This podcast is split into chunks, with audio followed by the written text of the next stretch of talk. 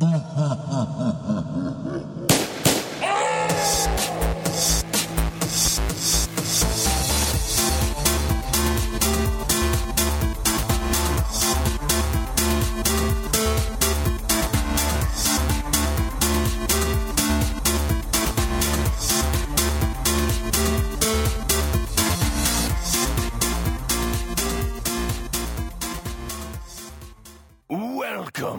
Ja, hallo und herzlich willkommen zur fünften Ausgabe vom Play Together Podcast. Mein Name ist Carsten und ich war schon einmal auf der Games Convention. Und zu, äh, bei mir ist heute wieder der Timo. Ja, hallo. Ich war übrigens schon zweimal auf der Gamescom in Köln letztes Jahr und vor drei Jahren. Und davor war ich mit Carsten zusammen auf der Games Convention in Leipzig. Ja, äh, wir haben heute wieder einen Gast äh, einen begeisterten Halo-Spieler und zwar den Robert. Hallo Robert. Hallo, ja, vielen Dank für die Einladung. Ich freue mich auf jeden Fall dabei zu sein. Hoffe, dass ich die gute Qualität der bisherigen Podcasts nicht irgendwie total zerstöre. Dann ähm, ich bin auch Engländer und entschuldige mich natürlich für meinen Akzent. und äh, ja, ich war, äh, glaube ich, bisher viermal in Köln auf der Gamescom. Da haben wir uns nämlich getroffen. Wann war das, Timo? So 2008? 2009, da war das erste Mal die Gamescom in Köln. Ah, okay. Genau, und da hatten wir dieses Podcast-Treffen über Twitter angeleiert. Also genau. ich zumindest. Ja, wir waren zu zweit. Genau, wir, wir, wir waren Fan eines Podcasts, äh, den es heute nicht mehr gibt. Der hieß damals Xbox 360 Fancast. Genau. Von Joystick und die hatten einen, einen den, den Alexander hatten sie da hingeschickt. Und den haben wir da getroffen, genau. Und sind danach einfach weiter über die Messe gezogen. Das war schon sehr cool. Ja, ja. Das war das Jahr, in dem äh, wir ODST gespielt haben, richtig? Ja, das war das einzige Mal, wo man wirklich schnell an ein Spiel kam. Ne? Das ging relativ schnell. Und wir haben dann ähm, ein ganzes Firefight-Spiel gespielt. Hm, das hat mich auch sehr von dem Spiel überzeugt. Deswegen ja. hatte ich es auch dann gleich vorgestellt. Ja. Mhm. Genau direkt danach haben wir den Boris Schneider-Jone getroffen. Ja, das, da hatte ich auch ein paar Fragen an den. Das war sehr cool. Mhm. Ja. Aber du warst dieses Jahr wieder da. Genau, genau. Ja, also mittlerweile, ähm, man unterstellt sich doch eine gewisse Rationalität, ne? dass man äh, Entscheidungen, wie fahre ich auf so eine Gamescom, ja oder nein, äh, dass das eine rationale Entscheidung ist bei mir dieses Jahr äh, äh, hatte ich das Gefühl, dass, dass, dass, dass, es da kaum rationale Gründe gibt. Ähm, weil ich meine, du, ich wusste lange, dass du nicht hinfährst und ähm, ich habe da in meinem Arbeitsumfeld und auch im Freundeskreis kaum Leute, die spielen. Ja. Mm, ja. Das heißt, es ist immer so, ja, äh, fährt jemand mit mir? Äh, nein. Letztes Jahr, weißt du ja, Timo, habe ich meine Freundin mitgeschleppt. Und das Jahr davor habe ich meine Schwester mitgeschleppt. Äh, dieses Jahr habe ich gesagt, okay, dann fahre ich erstmal alleine hin. Ein Kumpel von mir kam dann später nach mit seinem Neffen, was übrigens sehr witzig ist, so eine Gamescom durch die Augen eines Kindes zu sehen. Äh, ich finde das äh, eigentlich ein bisschen spannender, als wenn man für sich selbst rumläuft. Na gut, also dieses Jahr dachte ich, ja, gehe ich hin oder nicht. Die Schlangen sind ja immer so riesig groß und so, aber ich dachte, ah, okay, dann, dann, dann fahre ich doch mal. Und mein Fazit ist, es letzten Endes ja sich doch gelohnt hat, aber nicht, nicht wegen der Gamescom an sich. So. Äh, also was wirklich super cool war, äh, letztes Jahr haben wir Alexander Slewinski von Joystick.com äh, getroffen, aber der hatte irgendwie nur fünf Minuten Zeit für uns oder so, oder? Na, viel mehr war das jedenfalls nicht, nee. Also vom Business-Bereich haben wir den getroffen, wir haben dem so Geschenke gegeben so. und dann, dann war er weg. So. Äh, und äh, dieses Jahr hatte er einfach zufälligerweise mehr Zeit. Ähm, und dann habe ich auch noch Ben Gilbert getroffen. Also die waren echt mehr auch, äh, mehrere da dieses Mal. Richard Mitchell, Jazz ja, den hätte ich gerne getroffen. Der, der ja. gehört ja auch zu diesem Joystick-Podcast. genau. Macht, steckt auch sehr viel Arbeit rein und den hätte ich auch gerne mal kennengelernt, ja. Aber du musst nicht enttäuscht sein, der kam nicht aus dem Business-Bereich. Immerhin. gesehen. Also ich dachte halt wegen des Nachnamens würde er vielleicht einfach kommen. Äh, genau, dein Namensvetter. Aber kam er nicht. Jess Condit kam auch nicht, aber Ben Gilbert kam noch am Ende.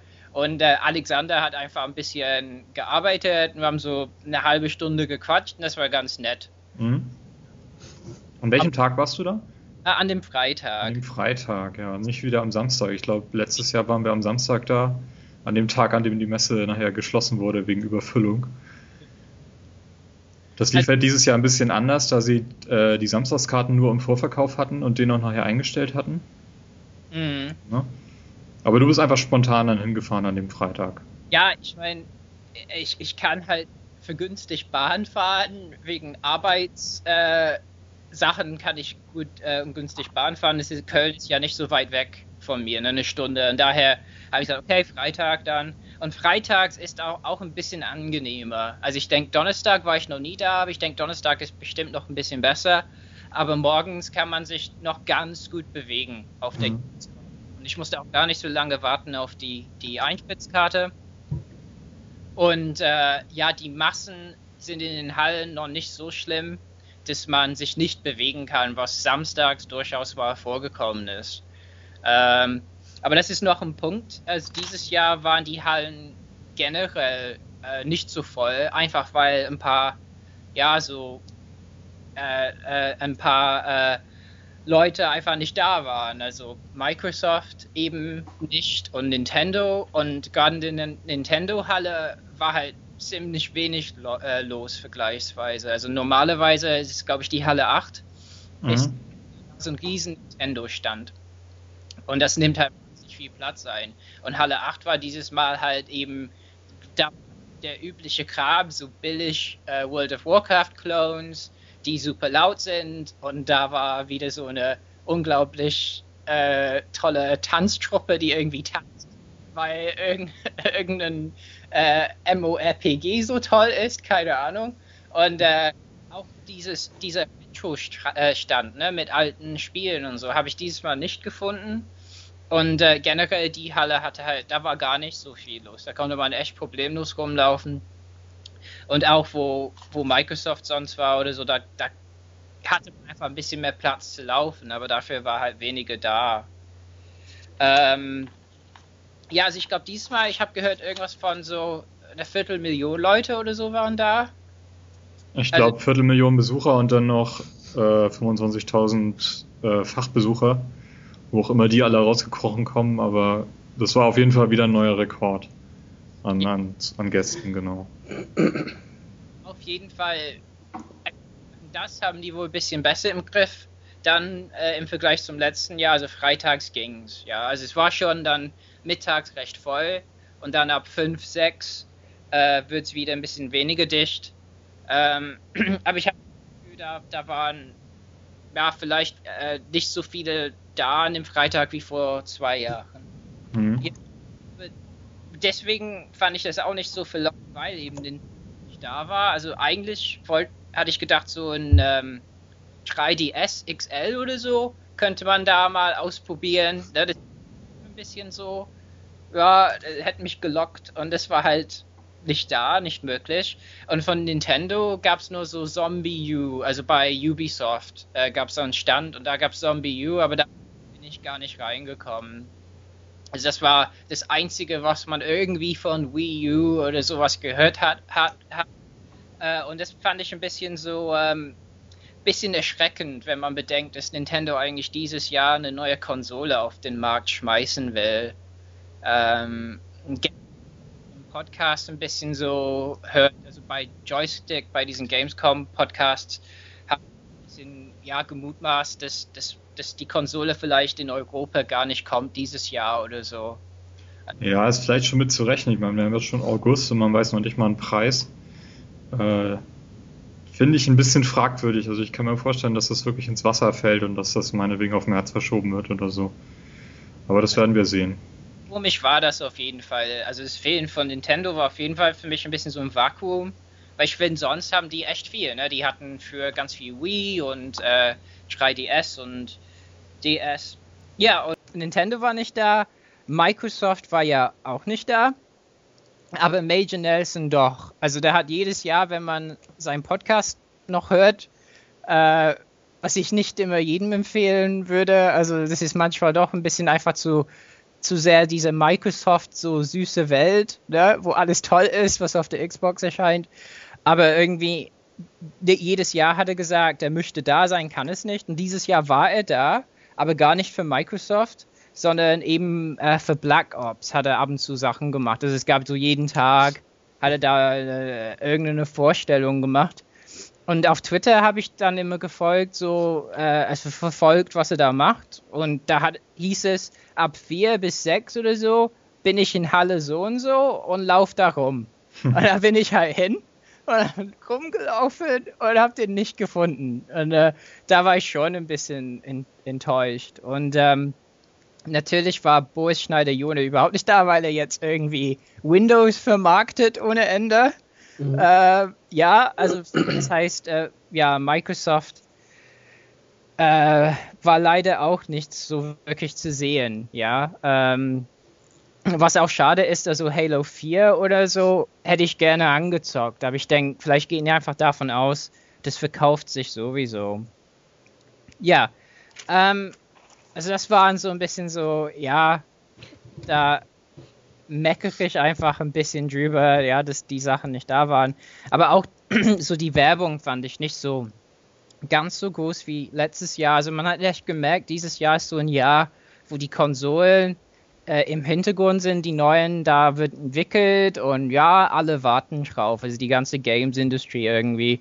Äh, weil letztes Jahr, weiß nicht, ob du dich noch erinnerst, Timo, ja. da war auf der Treppe, der Eingangstreppe, war riesige Uncharted 3 Werbung. Ne? Genau. So jede Treppestufe hatte ein bisschen Uncharted. Sogar meine Freundin meint so, oh ja, das ist ja nett. Weil die, die, die hat überhaupt, die kann überhaupt nichts mit so wirklich großen Spielen anfangen, aber ich fand das ganz cool.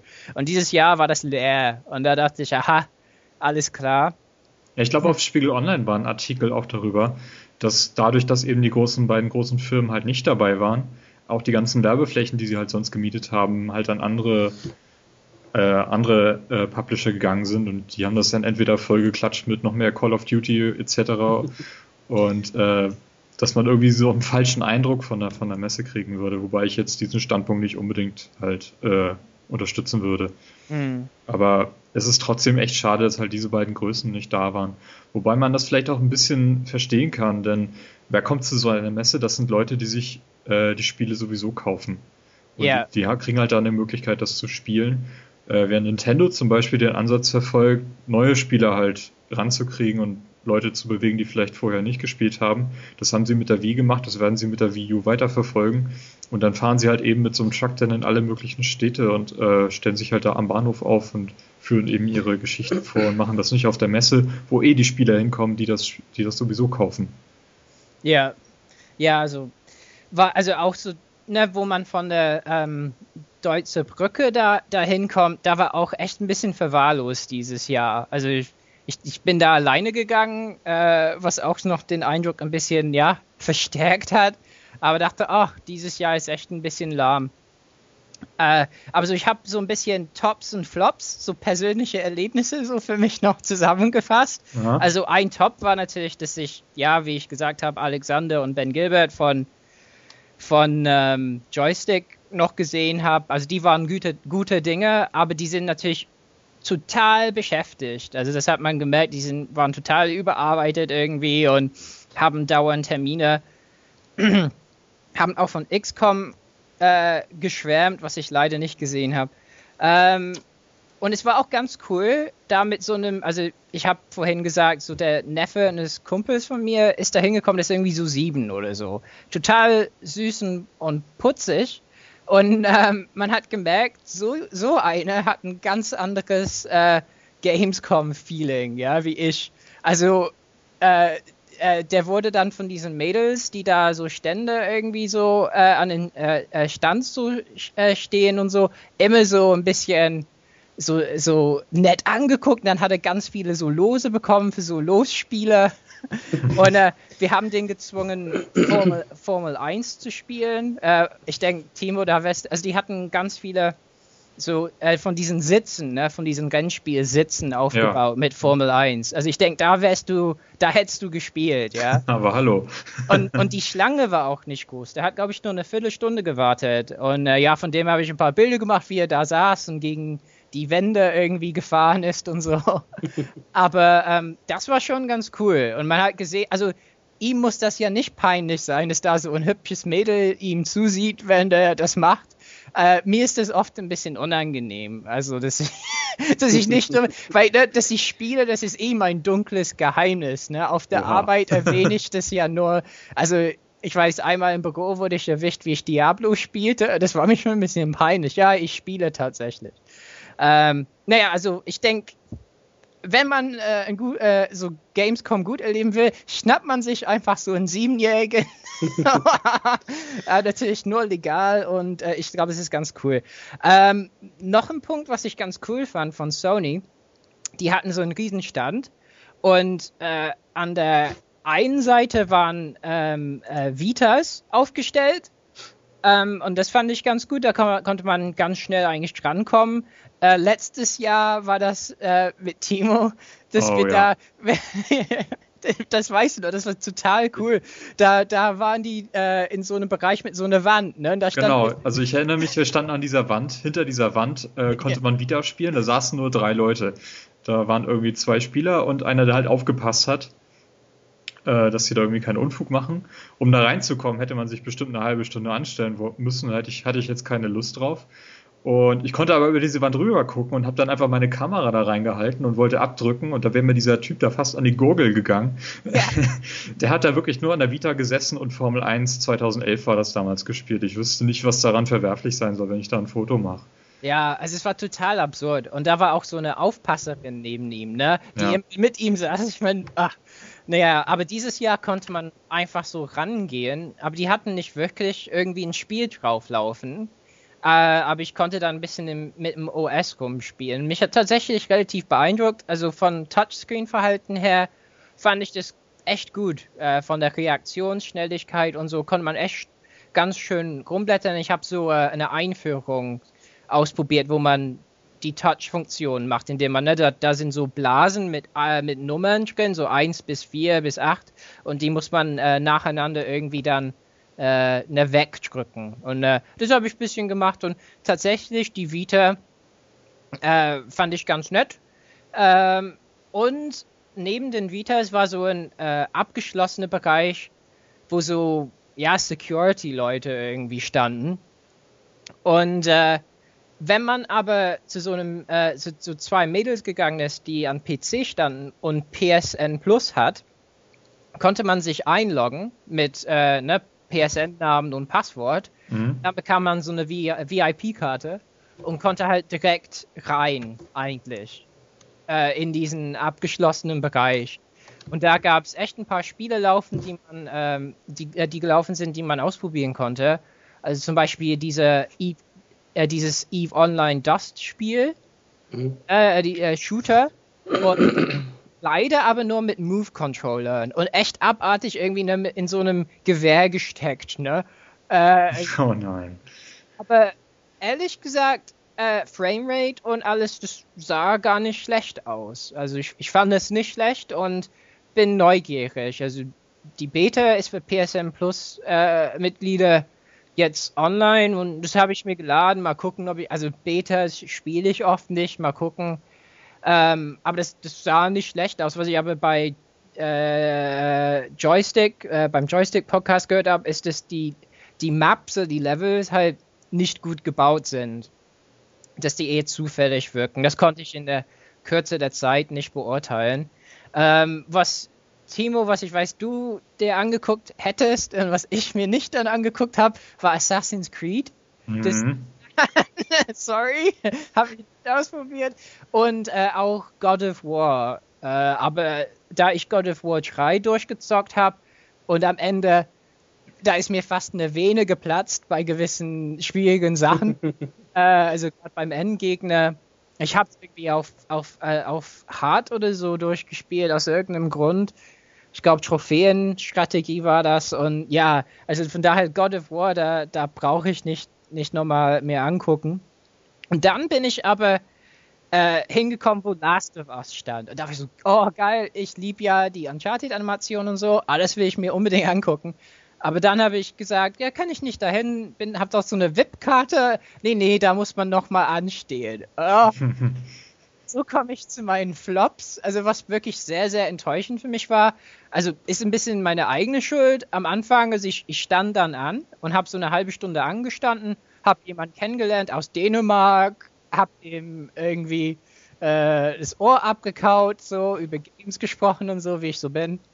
Und er dachte bestimmt, hat bestimmt so jemand äh, auf Facebook geschrieben, hab so einen Verrückten hier, hält nicht die Klappe. Aber war, war ganz witzig. Und äh, dann aber äh, hat Alexander Slawinski auf Twitter irgendwie gepostet, bin jetzt außerhalb des Businessbereichs für eine halbe Stunde oder eine Stunde. Und ich so, nein, ich muss dahin, der kommt ja nie wieder da raus. Also bin ich aus der Schlange heraus. Und dann um also Gamescom macht um 8 zu, um 20 Uhr. Ja. Kurz vor 6 bin ich dann nochmal hin und sagt, jetzt habe ich zwei Stunden, das klappt bestimmt. Nee, da steht so ein Sicherheitstyp, ja, so, ja, den man sonst nur von so Nachtclubs oder so kennt und sagt, nee, wir haben jetzt die Schlange gesperrt, weil dann, dann kommst du halt ran und kommst nicht mehr rein, ne? Blöd. Kommst halt morgen. Und ich so, ja, danke. Ja, also, also generell bei Sony fand ich das Personal ein bisschen komisch. Also ich weiß nicht, ob die denken, die Gamer werden randalieren oder so und deswegen braucht man das gleiche Personal wie bei so Nachtveranstaltungen oder so. Aber generell fand ich, dass die nicht so cool waren. Also auch als ich in, den VIP-Bereich wollte, äh, musste ich zehn Minuten noch warten. So, ja, ja, jetzt ist voll, komm, zehn Minuten wieder und und, und ja, mit Last of Us, das hat mich schwer enttäuscht, weil das eine 70, äh, 17-minütige Live-Demo war. Also viel länger als das, was man von E3 gesehen hat. Und das hat mich echt bitter enttäuscht. Und äh, ja, das war so ein bisschen so ein Flop für mich, ja. Ja, und dann ansonsten ähm, war das übliche Programm, was man von der Gamescom kennt. Also Blizzard war da und die haben immer so zwei Stände, die haben dann World of Warcraft. Also man sagt Stände dazu, oder? Ist es nicht irgendwie äh, sexuell konnotiert? nee, ist schon richtig. Also das äh, Problem halt von dieser deutschen Messe ist, das sind diese Altersbegrenzungen, dass jetzt alle Spiele, die ab 16 aufwärts sind, müssen halt in abgeschlossenen Bereichen präsentiert werden. Und Blizzard hat, wenn ich mich recht erinnere, letztes Jahr StarCraft und Diablo aufgebaut gehabt. Genau. Die haben mal fast eine eigene Halle dann dafür eingenommen.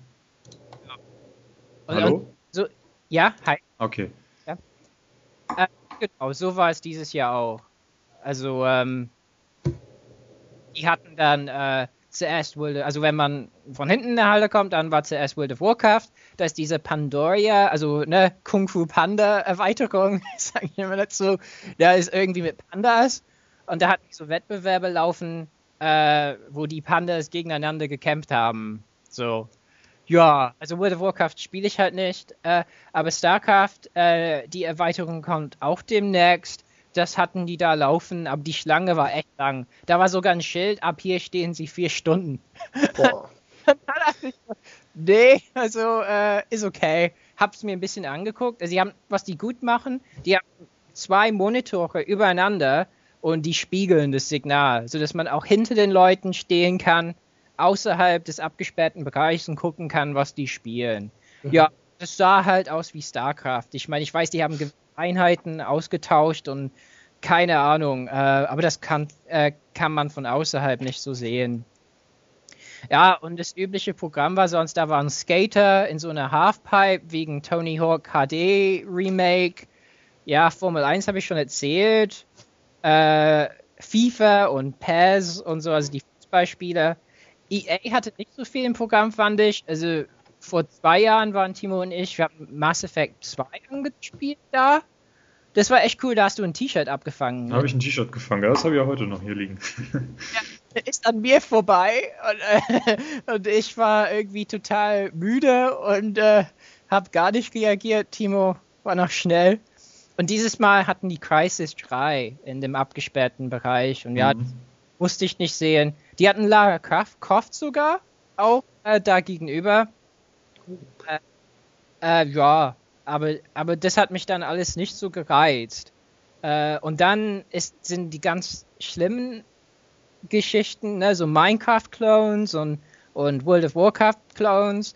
Ganz witzig fand, dass es Bereiche gab, wo nur iPads waren, ne, so eingebaut oft äh, in so in so einen Stand und da haben ganz viele Leute dran gespielt. Also man merkt, da ist so eine Wende, ja, so Richtung so mobile Spiele. XCOM war auch abgesperrt und ja, das, das sah nicht so gut. Also letzten Endes, wenn man mehr als eine Schlange oder machen will und nicht anderthalb wie ich Last of Us ausprobieren, äh, da muss man echt zwei Tage oder so mindestens machen. Ja, weil, weil man kriegt eigentlich nur ein Spiel oder zwei höchstens pro Tag hin. Ähm, Sony war ganz spannend. Da hatten die so viel Wonder, Wonderbook, Book, also Wunderbuch oder so, ne? Da, also das, das hat echt kein Mensch gebraucht und es sah auch ziemlich leer aus. Also da die Leute, die selber Stand gearbeitet haben, haben damit gespielt. Also ich weiß nicht, wie, wie bombig das so einschlägt, aber das war da ganz viel. Also man merkt, äh, Sony versucht ganz krass da zu investieren. Ja, äh, und das war so ein bisschen so mein Bericht. Also ich bin wieder kläglich gescheitert, äh, äh irgendwas wirklich Spannendes selbst anzuspielen bei der Gamescom. Ich würde sagen, ganz schuld war ich nicht. Aber was ich cool finde, ist, wenn man tatsächlich Leute da treffen kann. Äh, kann. Also wenn, wenn nächstes Jahr, wenn vielleicht doch reizt Timo, dann lohnt sich. Aber sonst nächstes Jahr bin ich mir nicht sicher, ob ich hingehen möchte. Das habe ich aber letztes Jahr schon gesagt. Und ein bisschen so als Anekdote für mich für die Gamescom ist das schon, es ist halt so, schon so eine so eine Zwei-Klassen-Veranstaltung. Ne? Man hat diesen Business-Bereich, da sieht man echt komische 14-Jährige mit so Businesskarten reingehen, ja, immer noch. Äh, und als ich dann äh, von der Gamescom zurück nach Köln äh, gelaufen bin, fand ich wieder typisch für die Gamescom. Da war eine Gruppe von fünf Leuten, die überlegt haben, wie die eine Webseite auf die Beine bekommen, ne, gestellt bekommen, um nächstes Jahr in den Businessbereich zu kommen. Also nur da. Ja. Ich finde es halt echt, man merkt einfach, das dahinter, da ist so echt so, so äh, ein Paradies, wo man irgendwie reingehen kann und Games schneller anschauen kann. Ich war, äh, weiß im Radisson Hotel gegenüber, da gab es auch Sachen von Sony. Äh, aber ne, als normaler Besucher kommt man natürlich nicht ohne weiteres da rein. Und das finde ich ein bisschen schade. Also bei PAX oder so ist es ja ein bisschen, ja, gleichgestellter. Das, das dass Presse und Besucher halt spielen können, alle anstehen müssen. Und das fehlt hier ein bisschen in Europa noch, finde ich. Und äh, das finde ich ein bisschen schade, aber äh, so einen Eindruck von ein paar Spielen habe ich bekommen, äh, aber man merkt, da kommt wenig. Also außer Last of Us und XCOM und so war nicht so viel, wo ich gesagt habe, oh, das, darauf freue ich mich noch oder das möchte ich noch kaufen. Aber nochmal zu den Besuchern. Ähm, ich weiß jetzt nicht, ob das stimmt, aber ich habe gelesen, dass dieses Jahr schon ein bisschen mehr aufgepasst wurde, wer da als äh, Business-Besucher zugelassen wird und wer nicht. Und dass unter anderem auch Spiele-Podcasts ausgeschlossen worden sein sollen. Also Leute, die halt nur irgendwie so einen Spiele-Podcast machen, so wie wir, dass die halt nicht irgendwie so eine Zugangsberechtigung bekommen hätten. Aber kann ich jetzt nicht wirklich nachprüfen auf die, auf die Schnelle. Ja, und diese ganzen Blogger sollten doch eigentlich auch äh, ausgesperrt Ja, aber das hat ja anscheinend nicht funktioniert, weil da sind wirklich echt viele Kinder unterwegs mit mhm. diesen Bändern um den Hals und äh, da fragst du dich, was machen die? Ja, ja also ist schon, da war auch so ein Typ, äh, Alexander hat kurz auf sein Handy aufgepasst. Uh, und und uh, der war im Businessbereich auch und der wirkte niemals wie jemand von der Presse. Also, uh, wo, wo der irgendwie dann über die Gamescom berichtet, das möchte ich sehen, ja. Aber ich ich meine, es ist halt, ich glaube, da muss man eh Termine dahin, da haben und also von daher ist es halt ein bisschen schade, eben wie du letztes Jahr analysiert hast, Timo, äh, ja. Wegen, wegen äh, dieser USK-Geschichte, ne? dass, dass man halt, also ich fände es besser und ich glaube auch bei Game äh, One haben die das gesagt, es wäre besser, die hätten eine ganze Halle da steht äh, der ganze Kram für so ab 18 und 16 und, äh, und dann kann man einfach sich freier bewegen und die Schlangen äh, sind vielleicht nicht so lang. Ich meine, Last of Us muss man sich echt geben, die haben zwölf Leute pro 17 Minuten reingelassen. Ich meine, zwölf Leute, ja. Ist doch klar, dass, dass da nicht so viele Leute dann reinkommen können. Ja, sowieso. Vor allem in Köln ist auch der Platz, um sowas einfach mal zu machen. Als ich 2009 auf die Gamescom gegangen bin, ich weiß nicht, wann welche Uhrzeit ich angekommen bin, ich glaube, das war irgendwie vormittags gegen elf oder so da fing es wirklich an, dass die Messe wirklich voll wurde. Äh, damals hatte ich ein Ticket noch von Microsoft über Xbox Live bekommen, weil ich Gold-User war und bin halt direkt rein. Und als ich drinne war, äh, haben sie die Halle 10 aufgemacht als Durchgang, einfach nur damit man schneller einfach zum, zu diesem Hauptbereich kam. Mhm. Und die Halle 10 war vollkommen leer. Äh, allein das Gefühl, durch eine leere Messehalle zu gehen, ist schon unglaublich, weil du kannst die andere Seite fast nicht einschätzen, wie groß sie ist. Äh, du gehst halt auf diese Tür zu und die wird immer riesiger, bis, bis du da vor dieser Tür stehst und die ist einfach mal 10, 12 Meter hoch. Ja, das ist schon, das ist ziemlich beeindruckend, aber das zeigt halt auch, dass die Hallen da sind, dass man wirklich einfach mal so eine Halle nehmen kann, sagen kann, hier kommen nur Leute rein, die älter als 18 sind und dann kann man auch mal rumgehen und sich aber nur Videos anschauen von Spielen, die sie ja so nicht mehr zeigen dürfen. Und ich finde, wenn ich so eine Messe organisieren würde, würde ich das auf jeden Fall in Betracht ziehen. In Leipzig wäre das, glaube ich, nicht gegangen, weil Leipzig war doch recht, recht begrenzt in der Hinsicht. Ja, da ich, ich fände, es müssten, also ich finde, da ist wirklich Handlungsbedarf, weil jedes Jahr komme ich schon ein bisschen so gefrustet davon weg, ne, dass man, also ich meine, ich will ja nicht unbedingt mehrere Tage dahin fahren, ähm, aber das müsste man, wenn man wirklich sagt, ich will wirklich ein paar Sachen anzocken. Aber im Zeitalter von, vom Internet und von den ganzen Webseiten, also, also ich, ich gucke ziemlich viel bei Giant Bomb zum Beispiel und die machen echt ausführliche Videos von Spielen. Also irgendwann ist es, ist es halt nicht mehr, nicht mehr so rational da anzustehen, finde ich. Ne, weil man weiß, irgendwann demnächst gibt es ausführliches Video dazu. Und äh, ja, ich frage mich halt, wie die Besucherentwicklung sein wird, aber es scheint äh, nicht zu schaden bisher, ne? also wenn immer mehr kommen. Anscheinend nicht. Also trotzdem kann ich mir auch nicht vorstellen, wie die Messe in drei Jahren aussehen würde. Ich meine, nächstes Jahr wird sie wieder so sein wie dieses Jahr, aber ob sie dann irgendwie mal wieder einen Strich ziehen oder man hat ja jetzt schon gesehen, Microsoft und Nintendo waren gar nicht da. Ähm, wo, wo geht die Messe hin? Mussten wir überhaupt so eine riesige Besuchermesse haben oder reicht es einfach nur eine Fachbesuchermesse zu haben, wie die E3 halt, die dann aber auch dann wirklich Ankündigungen macht, die halt bis ins nächste Jahr hinein äh, wichtig für die gesamte Industrie sind. Ja, ich meine, Alexander hat so ein bisschen gemeint, nächstes Jahr wird, wird crazy, hat er gemeint, ne? Also, weil nächstes Jahr sind die ganzen, also die großen drei sollen dann mit Konsolen da sein irgendwie, ne? Also wahrscheinlich. Und dass das nächstes Jahr, also auf ihn auf jeden Fall viel mehr Arbeit zukommt als dieses Jahr. Also vielleicht wird nächstes Jahr dann nochmal, ich meine, wir wissen ja nicht, wann zum Beispiel Microsoft mal ähm, ne, Durango oder so äh, ans äh, Tageslicht bringt. Äh, aber ja, da könnte es natürlich wieder ein bisschen bombig werden, wenn man die Hardware zum ersten Mal sehen könnte. Ich glaube, das wird mich, das wird mich auf jeden Fall hinlocken. Ne? Also wenn man neue Hardware zum ersten Mal sehen können. Mhm. Ja. Ja, aber das ist so. An sich, dieses Jahr war es nicht so, also äh, äh, als Fazit nicht so ganz so rational dahin zu fahren, war irgendwie ganz nett, aber also spieletechnisch hatte es eigentlich gar nicht so viel. Okay, das war doch mal ein schönes, schönes Fazit zu Gamescom. Dann lass uns mal darüber reden, was wir in letzter Zeit so gespielt haben. Carsten. äh, willst du damit anfangen? Sonst? Fang du doch einfach mal an. Gut, ich habe mir ähm, das Spiel Majin and the Forsaken Kingdom gekauft.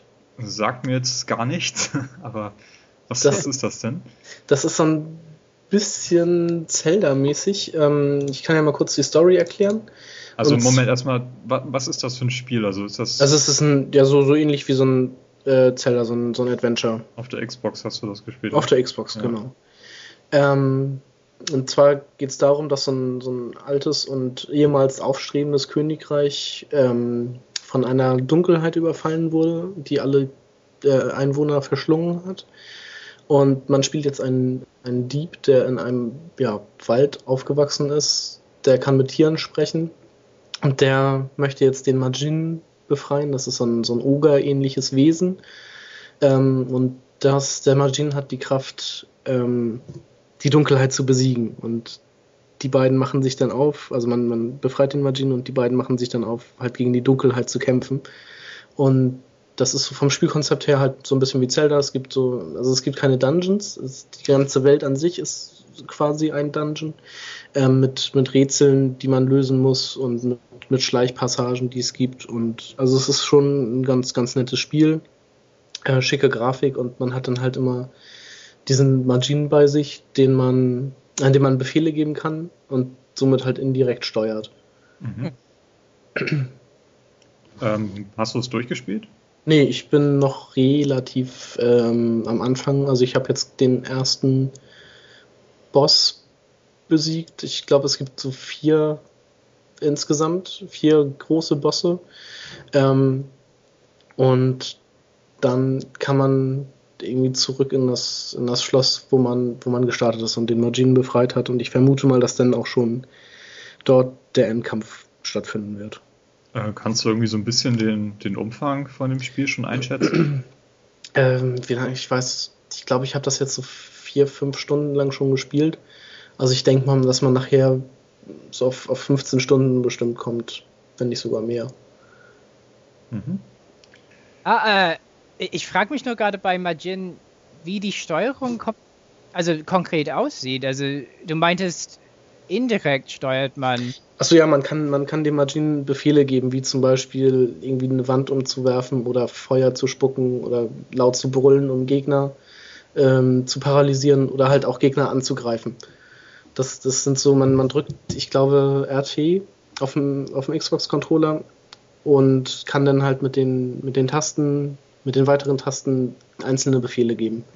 Ah, mit X greift er dann an, mit, mit B kann man ihn heilen, mit ähm, RB brüllt er, glaube ich. Und also so gibt man ihm Befehle und sagt ihm, was man, was er machen soll. Ha. Ich, ich habe nur ein bisschen geguckt. Ich, das Spiel ist nicht so bombig eingeschlagen, ne? So ein bisschen so. Ja, es ist so ein bisschen untergegangen. Das ist, das hat nicht, nicht die Top-Wertung bekommen, aber es ist so ein, so ein Mittelmaßspiel. Und also, ja. Also ich habe mir das auch eigentlich hauptsächlich gekauft. Ich hatte mal die Demo gespielt. Und ähm, gerade in den, in den Außenarealen nachher sah das halt so, so schön aus, immer so äh, helles Licht und bunte Farben und das fand ich in solchen, in solchen Adventures, finde ich das immer sehr, sehr ansprechend. Und deshalb habe ich mir das einfach mal geholt. Ich habe das irgendwie für 15 Euro bei Amazon gekauft und ich dachte mir, für den Preis kann man das auf jeden Fall mal mitnehmen. Mhm. Mhm. Cool. Na gut, okay, dann erzähl ich von mit Diablo 3. Ähm, also ich habe in letzter Zeit meine Xbox und meine Playstation nicht so äh, angeschlossen gehabt, weil ich bis ne, mein Arbeits Medienzimmer oder Arbeitszimmer mit Medientendenzen, wie ich immer sage, äh, umgebaut habe. Und von daher habe ich gar nichts auf der Xbox oder so gar, gar keine Konsole gespielt, mir eigentlich ist. Aber ich habe ein MacBook Pro eigentlich für meine Arbeit, so sage ich mal. Äh, aber das ist eigentlich ziemlich neu. Also hat auch eine eigene Grafikkarte, zwar mit nur 512 MB, aber das reicht dicke für Diablo. Wobei die, der Lüfter bei Diablo, also das, das, das wird echt und äh, manchmal habe ich ein bisschen Angst, dass das Ding irgendwann abraucht, aber egal. Also deshalb, Diablo habe ich dann einen Monat oder zwei nach dem Release-Termin gekauft. Und es kam jetzt die Tage, also letzte Woche kam ein, ein Patch, also ein Riesending, äh, 1,04. Und das Bezugsproblem von diesem Patch war, dass das Endgame quasi total beschissen ist für die Spielermotivation. Also äh, äh, am Ende ist es halt so, man spielt mit der eigenen Figur auf der ähm, äh, höchsten, auf dem höchsten Schwierigkeitsgrad, also Inferno. Und es ist halt sau schwer, weil da sind so Elite-Packs, die da rumlaufen. Die haben verschiedene Fähigkeiten. Also die äh, äh, also manche haben zum Beispiel äh, halt so die Eigenschaft, dass die wahnsinnig schnell sind und dann haben die auch noch so, das sind zum Beispiel drei Stück und die haben so Feuerketten mhm. äh, untereinander oder äh, was die in diesem Patch zum Beispiel rausgenommen haben, äh, manche Elite, Elite-Teile, die hatten so, äh, so andere Monster, die mit denen gelaufen sind, normale, aber die waren unverwundbar. Ja, bis man okay.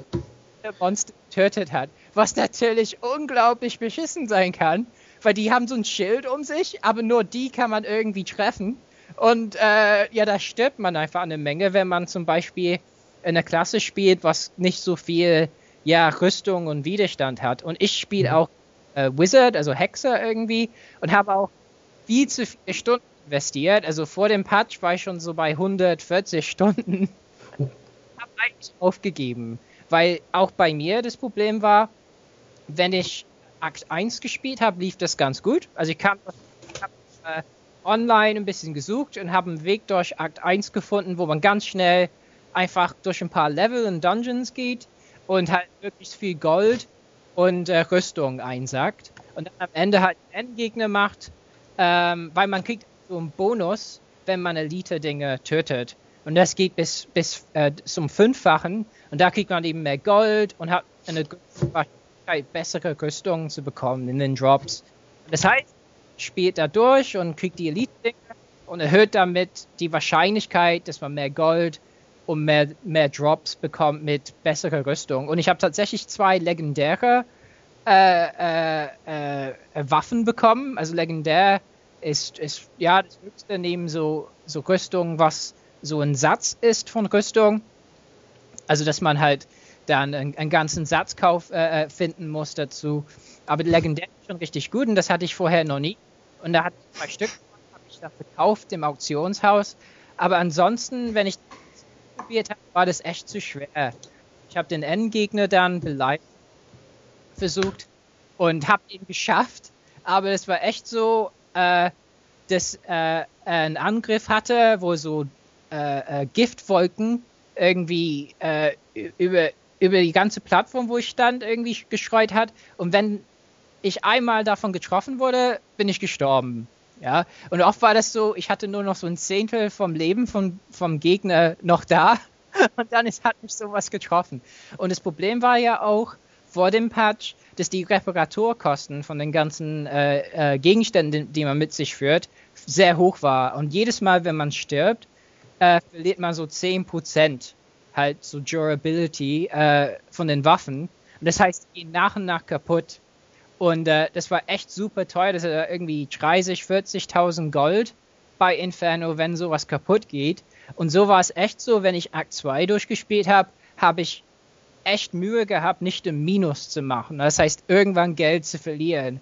Und mhm. Blizzard hat in, in, in seine, seine Weisheit festgestellt, Spiele mögen nicht, wenn sie spielen und Geld verlieren und sterben und gar nicht weiterkommen. Also haben die auch da versucht nachzujustieren, haben die Reparaturkosten gesenkt und haben verschiedene Fähigkeiten ähm, ja anders, also letzten Endes so ein paar Werte an den Werten geschraubt und gewerkelt. Also zum Beispiel bei meinem Wizard ist es so, äh, es gibt so ein, äh, so ein Hydra ähm, mit Gift. Also man, man äh, erzeugt das irgendwo äh, und das, das verstreut halt Gift auf, auf Gegner und es ist super effektiv und läuft automatisch, sieht auch echt nett aus. Ähm, da steckt wohl ganz viel Programmiercode dahinter auch, habe ich. Ähm, aber ich habe versucht, die anderen Varianten von, dem, von, von diesem Hydra halt ein bisschen zu modifizieren, dass die auch gut funktionieren. Zum Beispiel, ich habe da äh, so, so, ein, äh, äh so, eine Variante mit Elektrizität und jetzt ist das viel stärker auf, auf äh, Gegner, die sich be äh, bewegen. Und das habe ich probiert. Und tatsächlich, ja, es hat funktioniert. Äh, und auch Inferno haben die ein bisschen leichter gemacht von der Schwierigkeit an sich. Also. Und das habe ich auch gemerkt. Ich habe Akt 1 ein bisschen durchgespielt und ja, hat wieder angefangen Spaß zu machen. Vor allen Dingen, weil äh, Statistik wohl ein bisschen verbessert haben, dass mehr so seltene Gegenstände halt droppen. Also, dass man doch öfter, die haben so eine gelbe Schrift, dass man öfter gelb sieht und sich freut und ne, die äh, Suchtareale in meinem Gehirn haben gesagt, ja, die Zeit sich. Und die haben echt, also was man sagen muss, also auch wenn ich jetzt über Diablo letzten Endes ein bisschen meckere, dieses Spiel hat unglaublich viel äh, so Detailarbeit. Also die haben in diesem Patch zum Beispiel einfach Schriftfarben leicht verändert, sodass gewisse Gegenstände, die droppen, leichter voneinander zu unterscheiden sind. Und auch an äh, verschiedenen Tönen hat was verändert, dass die ein bisschen netter klingen und so. Nur wenn man so im Inventar halt Sachen bewegt, haben Töne da verändert. Es ist unglaublich, finde ich. Also, wenn man bei Diablo aufgehört hat vor lauter Frust, würde ich sagen, kann man es nochmal probieren. Bei mir ist es halt so, mein Wizard ist an so einer Stelle, wo ich ganz, ganz viel ne, farmen müsste, so Akt 1 oder 2, äh, bis ich Akt 3 überhaupt anfangen könnte. Oder ich könnte im Auktionshaus echtes Geld ausgeben und mir bessere Rüstung kaufen. Aber ansonsten komme ich nicht weiter. Ähm, ich muss leider gestehen, ich habe mal 10 Euro über PayPal bezahlt im echten Auktionshaus dann. äh, und dann habe ich auch gemerkt, das ist so ein Tiefpunkt meines Lebens. Oh. ich habe echt Gold gekauft darüber. Also man kann echtes Geld ausgeben und dann kriegt man Gold, also Spielwährung zurück über, über das Auktionshaus. Das habe ich gemacht äh, und gesagt, okay, das aber nicht mehr. Ähm, weil letzten Endes kommt bei Diablo nur auf die Rüstung an.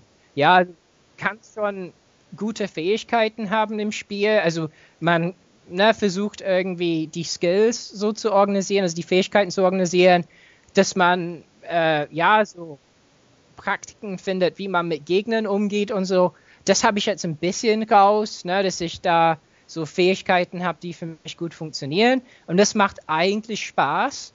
Ähm, aber es ist halt ziemlich frustrierend, dass, dass die Schwierigkeit mir immer noch ein bisschen willkürlich vorkommt, dass Akt 2 einfach ein bisschen zu schwer ist in manchen Teilen und Akt, Akt 3 will ich dann gar nicht probieren. Ähm, und dann, was mir passiert ist, was vielleicht einfach nach dem Patch der Fall war, Akt 1 habe ich dann gespielt und dann hatte ich wieder Serverprobleme, Spiel war nicht mehr synchronisiert und ich wurde rausgeschmissen. Und da es darum geht, wenn man so farmt, dass man diese ähm, Vervielfachung äh, von, von Gold Drops und so, dass, es, dass man das immer auf 5 behält, das geht dann äh, runter auf 0, wenn man rausgeschmissen wird. Und da habe ich echt gedacht, das waren anderthalb Stunden meines Lebens, die kriege ich nie wieder. Ja. Und wegen so Servergeschichten, weil man dauernd online sein muss, habe ich gesagt, oh, trotz Patch und so, weil das eigentlich teilweise sehr vernünftig aussieht, was die da gemacht haben, habe ich gesagt, erstmal César mit Diablo 3. Ich will lieber versuchen, andere Sachen zu spielen und äh, nicht eine echte Diablo-Sucht zu entwickeln. Also das war das, was ich letzten Endes die Tage gespielt habe und erstmal. Ja, interessant. Ähm, ich habe Diablo 3 immer noch nicht gespielt und ich muss auch ganz ehrlich sagen, irgendwie reizt mich das jetzt auch nicht so, wie vielleicht vor zwei Jahren mich das gereizt hätte. Also ich habe mir so ein paar Videos angeschaut, ich habe so die Berichterstattung verfolgt, aber es ist jetzt auch meine persönliche Präferenz, dass ich dann doch eher andere Spiele vorziehe, die ich gleich noch erwähnen werde. Aber also, vielleicht werde ich mir das irgendwann nochmal anschauen, das Diablo 3. Also ich möchte, also ne, also beim ersten, also man muss dir überlegen, ne, mit meinem Wizard habe ich viermal durchgespielt oder so, ne, mhm. auf Schwierigkeiten. Und ich habe so viele Spielstunden von diesem Spiel, was ich für 50 Euro plus die 10 von PlayPal, also 60 Euro, das ist äh, ganz gut, ne, wenn man das ökonomisch betrachtet im Vergleich zu anderen Spielen, die man neu kauft. Mhm. Äh, beim ersten Durchspielen ist man beeindruckt von, ja, dem Detailgrad der Grafik und ist echt ein, ein sehr schickes Spiel. Also die Probleme tauchen erst am Ende auf. Und ich denke, auch bei meinem Wizard kann es einfach sein, dass ich am Anfang total ahnungslos war, äh, äh ganz falsch in Sachen investiert habe und so könnte ich bestimmt jetzt viel mehr Gold haben im Spiel, wenn ich am Anfang nicht halt total bescheuerte Rüstung gekauft habe. Einmal habe ich dann, also was wirklich auch ist, das Online-Spiel. Ne? Es ist total nahtlos. Und dann tauchen Leute in deinem Spiel auf, wo du kannst in andere Spiele gehen, also von anderen Leuten. Und das macht schon Spaß und ist auch ein bisschen leichter, weil vielleicht hat man Glück und da ist jemand, der unglaublich viel Geld ausgibt und da hat irgendwie so eine ganz tolle Spielfigur, die alles abmetzelt und dann stirbt man halt dauernd, aber ist egal, man kommt immer weiter, ja. Ähm, äh, äh, und da habe ich ein, einmal jemand aus der Spielindustrie getroffen, der mir halt voll viele Tipps gegeben hat. Und äh, erst seitdem weiß ich so ein bisschen, worauf ich genau achten muss. Und natürlich gibt es Möglichkeiten, andere Spielklassen, also Spieleklassen auszuprobieren. Also ich habe so einen Mönch auf Hardcore, also es ist das, wo man nur einmal sterben kann, ne? Und dann ist vorbei. Also ganz zu empfehlen sind die Videos von Leuten, die nach vielen Stunden sterben auf YouTube mit ihrem mit ihrer Hardcore-Figur. Es ist schon. Also da ist ein Video von jemand, da kommt die Frau mit dem Kind rein und er dreht sich um und merkt nicht, dass die ganze Zeit so ein ganz billiger Gegner auf ihn irgendwie einträgt. Und dann dreht er sich zum Bildschirm zurück und seine Figur ist gestorben. Ähm, aber das kann man noch machen. Also da wäre so viel Zeit aus diesem Spiel noch zu holen. Mit dem Mönch spielen ist völlig anders, weil das halt eine Figur ist, die eben, also das ist nicht aus der Ferne angreifen wie mit meinem Wizard, sondern da geht man rein und macht irgendwie so Kung Fu und so. Äh, und es gibt ja äh, ne, noch äh, drei andere Klassen, ne, so Demon Hunter, Barbarian und ähm, ne, Witch Doctor, das könnte ich alles ausprobieren, aber erstmal reicht das. Aber ich glaube tatsächlich, so viel für sein Geld bekommt man selten bei einem Spiel. Ist halt nur, irgendwann wird es ein bisschen zu einer Art einerlei und äh, es geht dann irgendwann darum, einfach die bestmögliche Rüstung zu bekommen, die wirklich nur noch über das Auktionshaus läuft, entweder mit echtem Geld oder mit Gold. Und äh, das finde ich dann nicht so spannend. Also ich finde, die Drops sind immer noch zu selten. Es ist echt selten so, dass man wirklich eine sehr, sehr gute Waffe bekommt. Also einmal habe ich einen mit äh, so der Wertung 1000 bekommen. Und da habe ich echt aufgeschielt und so, weil es so selten ist, dass ich wirklich eine Waffe bekomme, die ich nutzen kann und die besser ist als das, was ich über das Auktionshaus kaufen könnte. Ich weiß nicht, ob, ob ihr das mitbekommen habt, diese Kontroverse über Facebook mit Diablo, die die Tage gelaufen ist. Jetzt die Tage? Ja. Nee. Also so der ehemalige Entwickler von, also von Diablo 2 und so, hat ein bisschen gedisst, so die, die Entwickler von Diablo 3. Und so ein bisschen so gemein, äh, die hätten, also wären seiner Schöpfung nicht so ganz gerecht geworden. Und danach haben die ganzen Blizzard-Leute, die an Diablo 3 ähm, gearbeitet haben, natürlich ein bisschen empört geantwortet, was das soll und so, ne? Und ja, das ist vielleicht nicht so fein, aber ich glaube tatsächlich, Diablo 2 hat diese Balance ein bisschen besser im Griff dass diese Areale im Gehirn einfach besser befriedigt, weil letzten Endes das ist nichts anderes als so eine Skinnerbox, ne? Dass man halt äh, Reiz und Reaktion halt verbindet und da einfach Befriedigung erfährt, wenn die Rüstung irgendwie rausfällt. Und ähm, ich glaube, die Balance ist bei Diablo 3 nicht so gut, weil dieses Auktionshaus so wichtig ist. Die hatten aber keine andere Wahl, weil sonst wurden die Sachen einfach über andere Foren getauscht und ich finde es eigentlich besser, dass das in kontrollierter Form stattfindet. Ja, also dass, dass Blizzard dasselbe in die Hand nimmt. Äh, aber ja, also ich, ich glaube, es wäre, also mir wäre es lieber, wenn die, die Drops einfach ein bisschen, bisschen, noch ein bisschen öfter wären, dass, dass man einfach das Gefühl hat, man gibt nicht zwei, drei Stunden aus für nichts. Also dann kann ich echt World of Warcraft oder so spielen. Weil dann habe ich immerhin, da spiele ich andere Spielinhalte und nicht immer die gleichen Level durch. Aber ich würde es dir trotzdem empfehlen, Timo, wenn du. okay. Dann lass uns doch mal weitergehen im, im Programm. Ähm, ich wollte noch kurz nachtragen zum letzten Podcast. Ich habe Assassin's Creed Revelations äh, mittlerweile durchgespielt. Mhm. Ähm, das Ende hat mir erstaunlich gut gefallen. Also ist äh, ein Ende, mit dem ich als Spieler zumindest nicht unbedingt gerechnet habe. Ich werde jetzt nicht erzählen, was dort passiert, aber es ist vor allem ein sehr schöner Abschluss der, der Ezio-Trilogie, die man mit Assassin's Creed 2 begonnen hat. Ähm, muss ich äh, sagen, ich habe Brotherhood jetzt auch dieses Jahr erst gespielt, darüber hatte ich, glaube ich, im ersten Podcast berichtet. Äh, das hat mir in der Summe besser gefallen als Revelations. Ist auch der beste Assassin's Creed Teil bisher. Äh, Revelations ist dann doch äh, zum Teil zu komplex geworden. Da haben sie, hat sich Ubisoft in, in der Komplexität so ein bisschen verlaufen, was so bestimmte Elemente halt vom Spiel. Ich hatte zum Beispiel die Bomben angesprochen, das äh, war vielleicht ein bisschen zu viel des Guten. Ähm, ich habe ein paar lustige kleine Bugs entdeckt. Äh, zum Beispiel bin ich äh, auf eine Brücke gestoßen, von der sämtliche äh, NPCs, also die äh, Leute, die halt so rumlaufen und ihrem Tagesgeschäft nachgehen, einfach runtergesprungen sind von der Brücke, äh, um dann unten halt weiterzugehen. Äh, also die Brücke hat halt äh, eine andere Straße überquert. Wahrscheinlich, weil da einfach ein Wegpunkt gesetzt war, dort ist das Ziel von, von diesen Leuten und dann müssen sie jetzt von dieser Brücke springen, anstatt halt außenrum zu gehen. Fand, ich, fand sah zumindest recht witzig aus. Äh, bisschen weniger glückliche Bugs. Äh, in einer Mission muss man zum Beispiel einen Aufstand äh, erzeugen. Das bedeutet, es sind extrem viele Leute auf dem Bildschirm. Und wenn man dann noch seine äh, Assassinen zuruft, dann fängt das Spiel dermaßen an zu ruckeln, dass diese Mission eigentlich kaum äh, auf 100% zu schaffen ist. Also man, ich habe mich dann einfach irgendwo in die Ecke gestellt, weil ich das Geruckel nicht mehr ausgehalten habe und habe halt gewartet, bis dieser Kampf von meinen Assassinen erledigt wurde. Ähm, ja, ich hätte jetzt noch in Revelations den DLC offen. Der war ja bei meiner Version dabei. Ich habe mir die osmanische Edition von Revelations gekauft.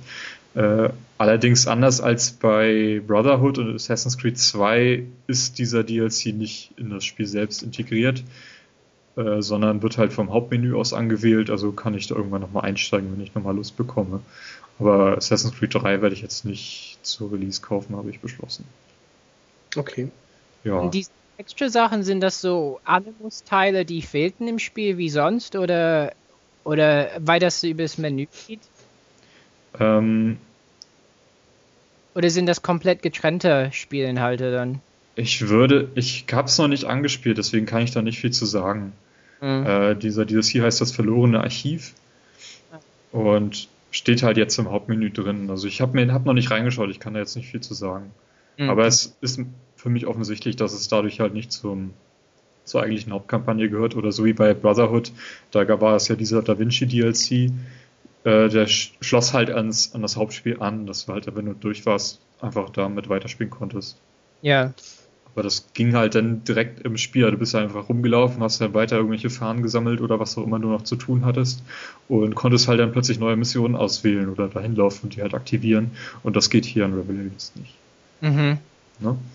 Mhm. Ansonsten Multiplayer habe ich mir nicht angesehen. Sollte ich vielleicht mal machen, aber irgendwie habe ich da jetzt auch nicht den Nerv zu. Da spiele ich dann lieber Forza Multiplayer oder so.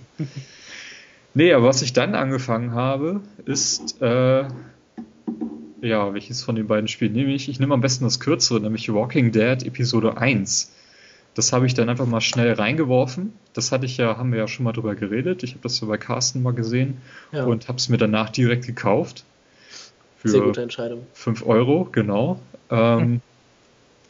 Ja, es hat mich wirklich in den Bann gezogen. Also ich habe noch nie ein Zombie-Spiel gesehen, äh, Resident Evil-Reihe komplett eingeschlossen, was mich wirklich dermaßen in dieses, diese Welt halt reingezogen hat, dass ich wirklich mitgefiebert habe. Ähm, also wenn man das Spiel startet, äh, wird man gefragt, ob man das Spiel mit oder ohne Hilfen spielen kann. Und das ist mehr so diese Entscheidung, äh, dass man neben den Leuten, die sowieso die Adventures von Telltale Games spielen, also ich sag nur Monkey Island, mhm. äh, dass die Spieler, die vielleicht nicht so viel damit anfangen können wie ich, dann auch hier in Walking Dead einsteigen. Und deswegen habe ich da halt auch sehr begrüßt, dass ich da mit Hilfen spielen konnte. Also Hilfen zum Beispiel, ich habe jetzt die Entscheidung gefällt, bekomme am Bildschirmrand jetzt den Hinweis, diese Person wird sich deine Entscheidung jetzt merken. Dann weiß ich, aha, ich habe da irgendwie was geschaffen. Das würde zum Beispiel nicht auftauchen, wenn ich jetzt ohne Hilfe spiele. Oder halt, ja. dass bestimmte Gegenstände, die ich halt benutzen kann, halt mehr hervorgehoben werden. Sowas zum Beispiel, das erleichtert mir einfach das Spiel und das, dadurch bekomme ich halt den Zugang. Ähm, sowieso unterscheidet sich ja Walking Dead von klassischen Adventures äh, durch diese, ich nenne es jetzt mal Quicktime-Events, die gelegentlich halt zum Einsatz kommen. Äh, nicht nur in Dialogen, dass ich zum Beispiel nur eine bestimmte Zeit habe, eine Antwort zu treffen, eine Entscheidung zu treffen. Ähm, da wären wir auch schon beim Mass Effect, über das ich gleich noch reden werde. Ähm, dass ich halt durch die Entscheidung, die ich treffe, auch das Spiel äh, die Zukunft, des, den Ausgang des Spiels wesentlich beeinflusse. Ähm, bei Mass Effect ist das ja so, dass ich ziemlich genau weiß, wenn ich jetzt unten rechts weiter drücke, dann wird mein böses alter Ego halt sich weiterentwickeln und wenn ich oben rechts weiter klicke, bekomme ich halt Kudos, dass ich irgendwie besonders vorbildlich vorangegangen bin. In diesem Spiel bei Walking Dead, wenn ich zum Beispiel ein Gespräch zweimal führe, dann sind die Antworten äh, die ich treffen kann auf, die, auf den Knöpfen an einer ganz anderen Stelle beim nächsten Mal. Hm. Ähm, das macht es natürlich auch schwierig, wenn ich zum Beispiel jetzt unter Zeit eine Antwort treffe, dann läuft so, so ein Balken ab und die, die Antworten, die ich treffen kann, werden so langsam sogar ein bisschen ausgegraut.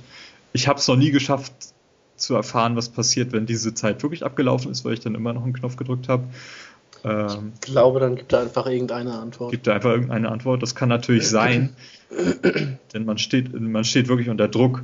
Teilweise muss man sich, äh, wenn irgendwie plötzlich ein paar Zombies angreifen, zwischen zwei Personen entscheiden, äh, mit denen man sich vorher intensiv unterhalten hat, wen von denen man jetzt rettet, wen man halt mitnehmen möchte. Und diese Entscheidung fällt wirklich schwer. Ich habe da zum Beispiel eine Entscheidung fällen müssen zwischen zwei Personen. Da war ein, ein Mann, der hat mir vor, vor dieser Entscheidung ähm, geholfen, äh, mit einem zusammengearbeitet und eine Frau, mit der war ich jetzt nicht zu gut zu sprechen, aber hm. dieser Mann äh, stand halt auf die Frau, also er würde vielleicht irgendwann mal mit ihr ein Date machen wollen oder sowas. Und dann stand ich plötzlich vor dieser Entscheidung, wen von beiden rette ich jetzt? Musste diese Entscheidung in drei Sekunden treffen. Hab mich dann für diesen Mann entschieden, weil ich selber äh, mit dieser Frau halt nicht so gut zu sprechen war. Die hat mich irgendwie auf ein Thema angesprochen, auf, wo ich dann vorher eine falsche Entscheidung getroffen habe und es lief halt dann nicht so gut, sage ich mal. Die hat mich mal so ein bisschen böse angeschaut dann. Und da habe ich halt gesagt, dann rette ich ihn, weil der hat mir vorher geholfen und wir waren jetzt dicke Freunde. Aber der hat mir diese Entscheidung danach übel genommen, weil er eben auf diese Frau stand. Und solche Entscheidungen ziehen einen wirklich in das Spiel rein. Also da, das bringt das echt voran. Habe ich in der Weise auch noch nie erlebt ähm, ja, wenn man das Spiel durchgespielt hat, also ich, äh, Episode 1, dann werden nochmal die fünf wichtigsten Entscheidungen aufgeführt, auch im Vergleich äh, auf Xbox Live, wie die anderen Spieler das so erlebt haben und wie die sich entschieden haben. Und dann gibt es noch einen kurzen Ausblick auf Episode 2, die ich schon gekauft habe und demnächst mal spielen werde. Solltest du unbedingt tun. Ja, und Episode 3 ist ja auch jetzt fertiggestellt worden und erscheint wohl auch schon. Nächste Woche, glaube ich. Nächste Woche wahrscheinlich, ja. Also wirklich Wahnsinnsspiel. Für mich bisher das Spiel 2012, ganz klar. Sowas habe ich noch nicht erlebt. Mhm. der Hammer, echt. Das spielst du auf Xbox? Das spiele ich auf der Xbox, genau. Gibt es ja mittlerweile auch auf dem iPad oder so, habe ich nicht. Ähm, oder auf PC, aber kann man Weil wirklich sehr, sehr gut auf der Xbox spielen. Gar kein, gar kein Thema. Über Steam kann man sich das auch kaufen. Mhm. Ja, Tja, das, das müsste ich mir vielleicht auch mal angucken dann. Hm. ja, also das lohnt sich auf jeden Fall. Das ist sehr, sehr stimmungsvoll und ähm, hat eine sehr gute Atmosphäre und bringt das auch sehr gut rüber. Ja, äh, ich habe jetzt für die Episode drei Stunden gebraucht, ziemlich genau. Äh, Problem hatte ich nur an einer Stelle, da hatte ich irgendeinen Gegenstand vorher übersehen, den ich dann brauchte und war eine Zeit lang irgendwie ziellos durch die Gegend gelaufen, bis ich das, bis ich dann doch weitergekommen bin, aber. Ich glaube, sowas hatte ich auch mal kurz, ja. ich ja. Aber ansonsten äh, sind das eher diese moralischen Entscheidungen, die man treffen muss, die das Spiel schwierig machen. Mhm. Ne? Also kennt ihr beide äh, die Comic-Vorlage oder? Äh, Leider nicht. Und ich lese ich hab, generell keine Comics, deswegen kann ich da nichts zu sagen. Und ich habe jetzt von der Serie die erste Staffel gesehen. Okay. Also ich, und habe danach dann das, das Spiel gespielt. Ja, weil witzigerweise basiert ja ähm, nicht auf, auf der Serie, ne? sondern mhm. Also es verläuft parallel. Ja, also es, es ist, ist eine parallele Handlung, die also, ja, irgendwie. Eher basiert auf den Comics, ne, witzigerweise, und nicht auf der Serie. Also man, man trifft in der ersten, in der ersten Episode des Spiels trifft man auf jeden Fall noch eine Person, die man auch in der Serie beziehungsweise im Comic, äh, aus dem Comic kennt. Ja, ja, witzig. Ja, ich, ich kenne halt, ich habe ich hab die Serie geguckt, die ja auch mhm. nicht gut ist, finde ich, aber, aber die Comics kenne ich auch nicht. Ja, äh, das war's zu, zu Walking Dead. Carsten, du verschlingst wahrscheinlich nächste Woche dann gleich Episode, Episode 3. Ja, sobald sie drauf ist, denke ich, ne? werde ich mir die mal holen. Ja. Genau.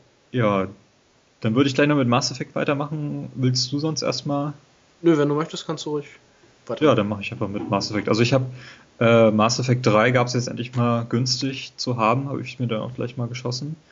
Ähm, ich bin jetzt 10 Stunden in dem Spiel drinne. Ähm, ich habe meinen Charakter aus Mass Effect 2 übernommen. Mhm. Und wenn ich mich zurückerinnere, bevor ich Mass Effect 2 angefangen hatte, hatte ich Teil 1 nochmal mit einem neuen Charakter durchgespielt, allerdings nur die zentralen Storypunkte. Ich bin da nicht irgendwie abgewichen und habe auch da keine Beziehung zu irgendjemandem geführt. Äh, habe diesen Charakter, den ich auf sehr vorbildlich getrimmt hatte, dann, beziehungsweise Frau Shepard ist das bei mir, in Mass Effect 2 dann weitergespielt habe dort alles gemacht, was ging, inklusive allen DLCs mit dieser Figur. Mhm. Und konnte sie jetzt mit in Mass Effect 3 gleich direkt nehmen. Und da wurden mir auch aufgeführt, welche, welche äh, Entscheidungen ich getroffen hatte. War erstaunt, wie viele Entscheidungen aus Mass Effect 2 dann doch aufgeführt waren, äh, mhm. die ich auch gar nicht mehr so im Kopf hatte. Denn Teil 1 habe ich viermal, glaube ich, durchgespielt, Teil 2 nur einmal. das war vielleicht ein Fehler, vielleicht ich es nochmal durchspielen sollen. Hm, in Mass Effect 2 hatte ich mit Garus eine Beziehung. Okay. Weil ich es irgendwie witzig fand, irgendwie so ein Turianer, den du nur kennst, wenn er in seiner Rüstung steckt, irgendwie was mit dem anzufangen. War auch ein bisschen enttäuscht von dieser Szene, die dann da lief, aber irgendwie hat das Spaß gemacht, diese Beziehung aufzubauen. Und ich habe Garus auch schon in Teil 3 jetzt getroffen und der hat auch direkt dieses Thema wieder aufgegriffen. Das fand, fand ich äh, recht interessant. Denn dieses, dieses Komplex, was mittlerweile die ganze Entscheidung, die man getroffen, getroffen hat in diesen ja nicht gerade kleinen Spielen, dass das jetzt noch alles äh, irgendwie funktioniert in Teil 3, ist doch, ist doch recht beeindruckend. Mhm, ich habe auch meinen Lieblingscharakter aus Teil 2 schon wieder getroffen, das war nämlich Thane, falls ihr den kennt. Ja. Ne?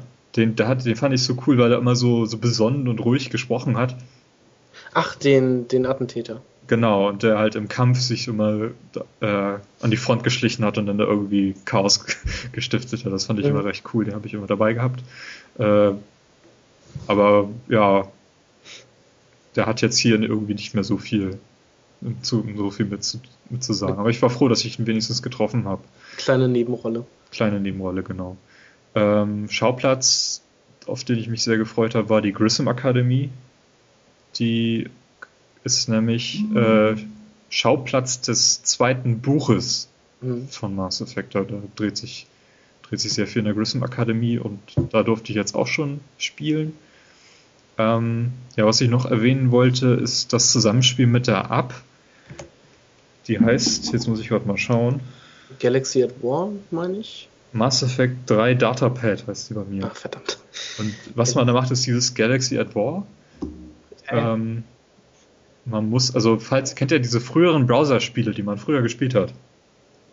Als man noch kein schnelles Internet hatte. Dass man irgendwie so reingegangen ist, äh, Schiffe, irgendwelche Raumschiffe an irgendwelche Punkte geschickt hat und dann halt eine Zeit angezeigt bekommen hat, wann die fertig sind mit ihrer Mission. Und dann kamen die halt wieder, haben irgendwelche Teile oder Geld mhm. oder waren kaputt oder haben halt irgendwas mitgebracht. X-Wars oder Druid Wars oder ja, sowas zum Beispiel. gespielt. Weiß nicht, ob das noch, das noch gibt. Aber so in dem Stil ist, ist äh, eben diese abgebaut.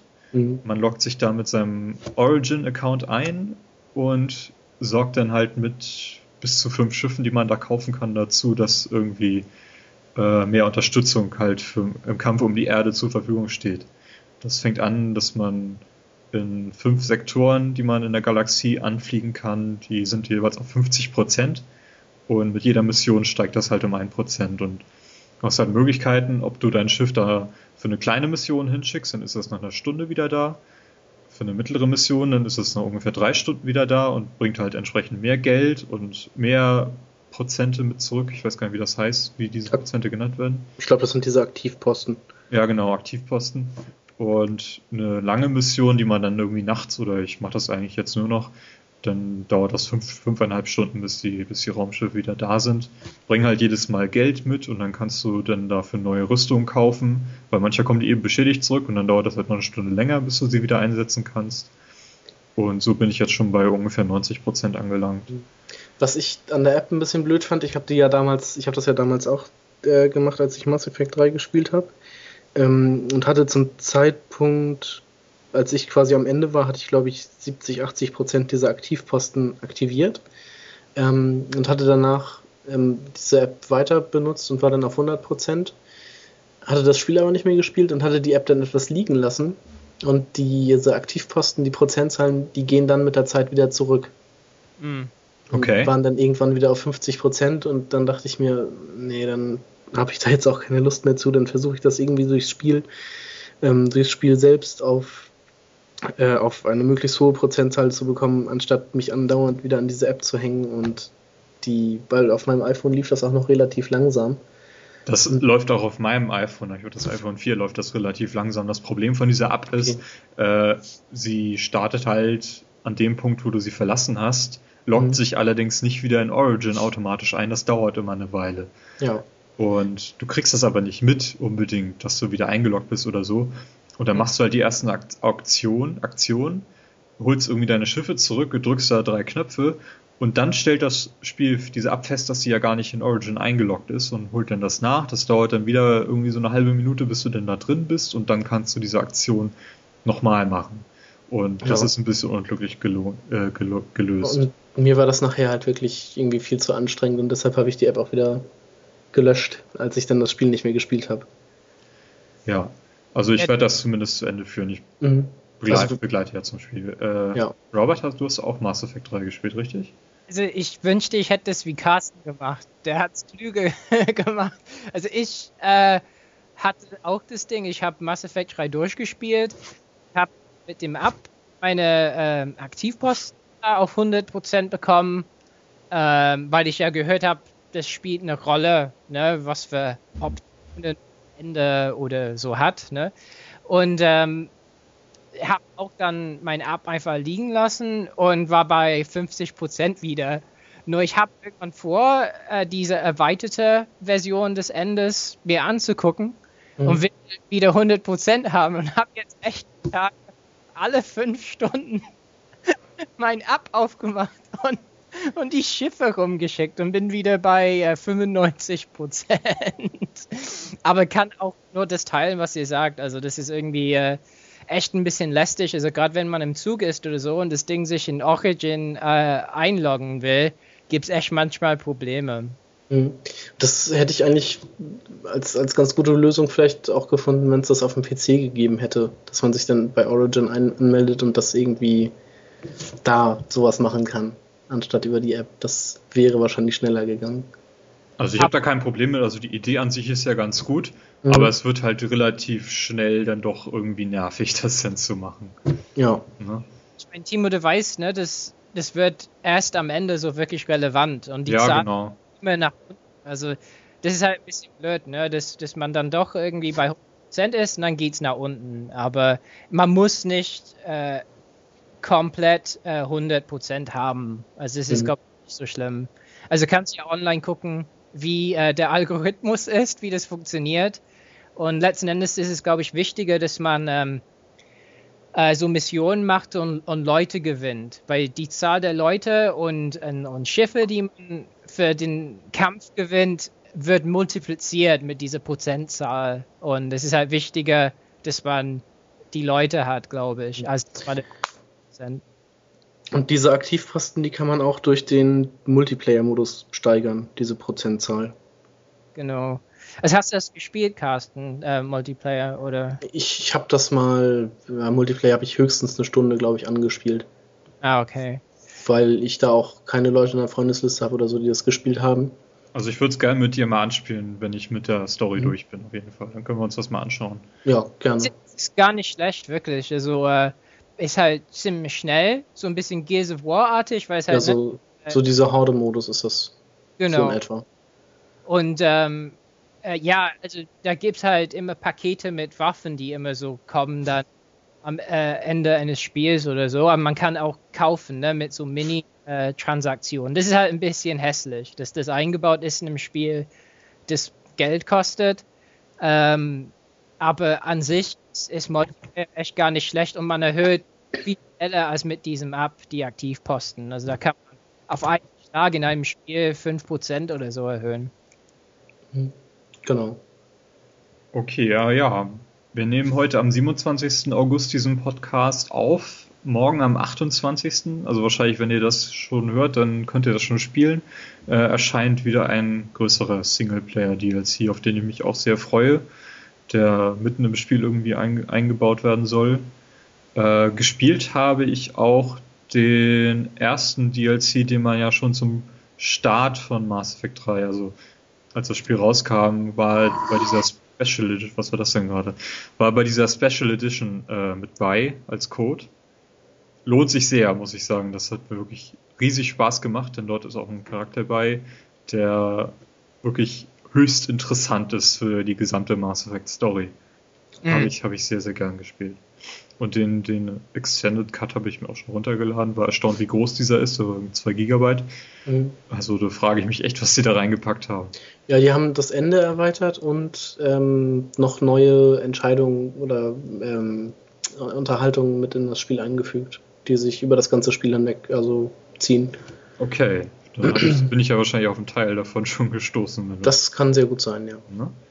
Okay, ja, das war's zu Mass Effect 3. Werde ich auf jeden Fall im nächsten Podcast noch weiter darüber berichten. Vielleicht bin ich ja dann ja schon durch. ja, wer hat noch was gespielt? Ich habe mir die Demo zu Counter-Strike Global Offense, Offensive, nee, Offense angeguckt auf der Xbox. Ja. Ähm, hab, man kann die Demo, ich glaube, insgesamt eine Dreiviertelstunde oder 50 Minuten oder so spielen.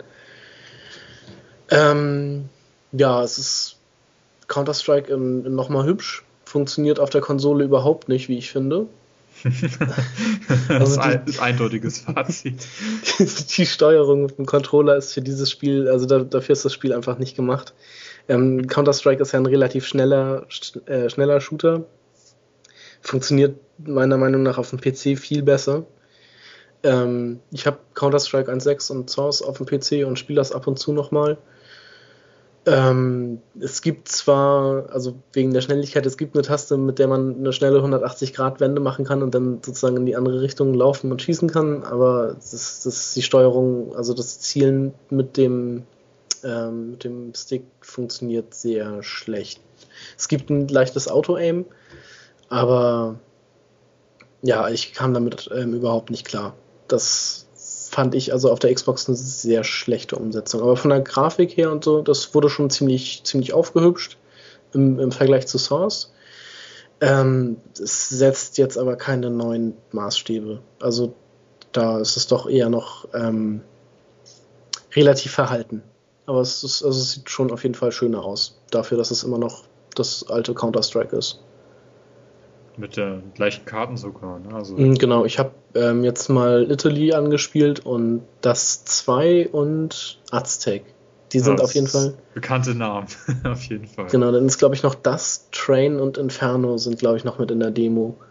Mhm. Und also man kann, das, das komplette Spiel kann man, kann man testen. Da gibt es keine Einschränkungen. Man kann es online spielen, man kann es offline gegen Bots spielen was ich getan habe, weil es äh, schneller ging, einfach mal um es zu testen.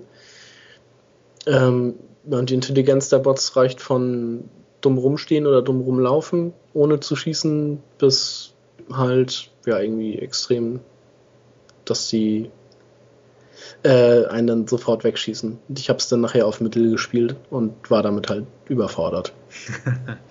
okay.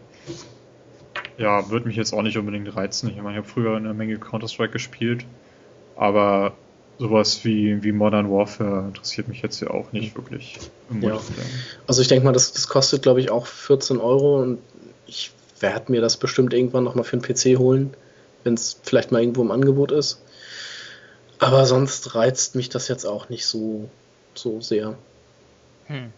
Ich hatte ein paar lustige Beschwerden von Spielern gesehen, die sich halt aufgeregt haben, dass sie auf der Konsolenversion keine Server auswählen können und wo dann dieses, dieser Login ist, den sie halt von früher kannten und irgendwie, mhm. ja, nee, die Zeiten sind dann doch ein bisschen weiter.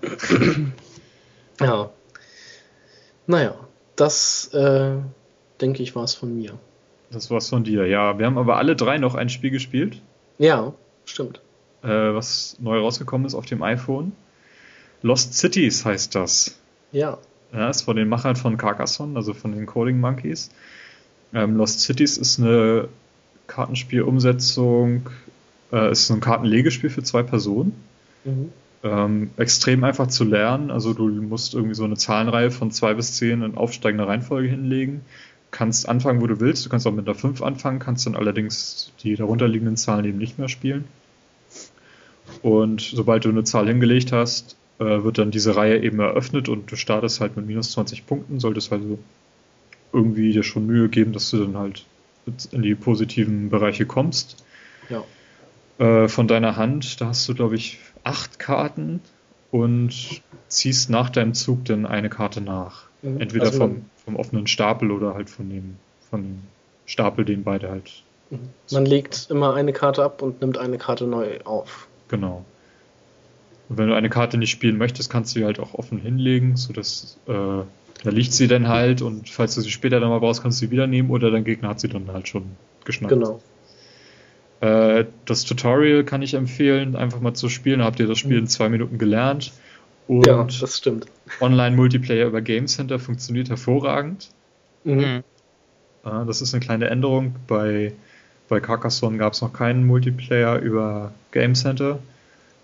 Äh, ja, ist bekannt. Ihr kriegt dann wieder eine Nachricht, wenn ihr dran seid. So kann sich dann noch im Spiel über ein paar Tage hinziehen. Oder weil es eben nur zu zweit ist, kann man dann auch schnell mal einfach online kommen und ein paar mhm. Züge hin und her machen oder das vielleicht ganz beenden. So eine Partie ist eigentlich so in fünf Minuten durch, könnte man fast sagen. Ja. Also ich habe im Moment, glaube ich, acht Spiele gleichzeitig laufen. Mhm. auch äh, gegen irgendwelche Leute kannst du halt Autoplay machen und dann wird dir irgendein Spieler zugewiesen. Ist mhm. extrem extrem gelungen, definitiv. Kostet 3 Euro im App Store und ist ein Pflichtkauf. ja, also es lohnt sich auf jeden Fall. Es macht viel Spaß. Ja. Wobei bei mir, ich hatte jetzt ein paar Spiele eben unbekannt einfach so Autoplay gemacht und habe echt in drei Spielen hintereinander bei der letzten Karte verloren.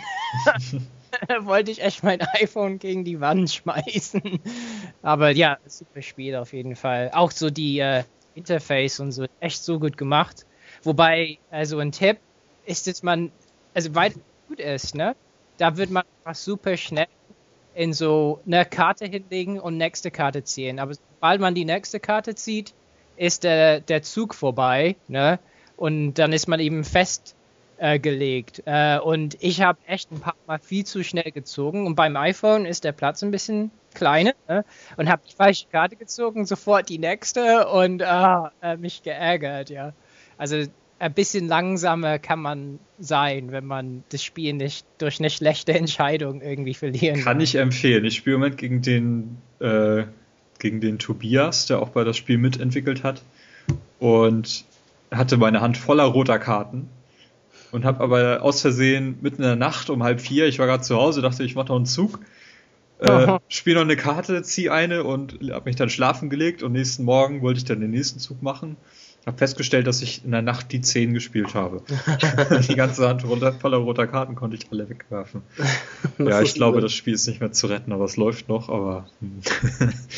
ja. Okay. Also nicht nur mein Problem. Ne? Ist nicht nur dein Problem. Nee, da muss man bisschen aufpassen, dass man auch nicht aus Versehen die falsche Karte spielt. Ja, das war es auf jeden Fall von meiner Seite zu, was wir gespielt haben. Habt ihr noch irgendwas, was wir vergessen haben? Ich bin auch durch. Nee, ciao. Sehr schön. Ähm, ja, wir haben ja vor zwei Folgen schon angekündigt, was unser nächstes Best Game Ever ist. Das haben wir letzte Woche ausgelassen, aus gutem Grund. Die Folge war ja dann doch überlang geworden. Ähm, aber diese Woche holen wir nach, was wir letzte, letztes Mal spielen wollten, nämlich Halo Combat Evolved. Ja. Halo äh, ist ein Release-Titel gewesen auf der Xbox.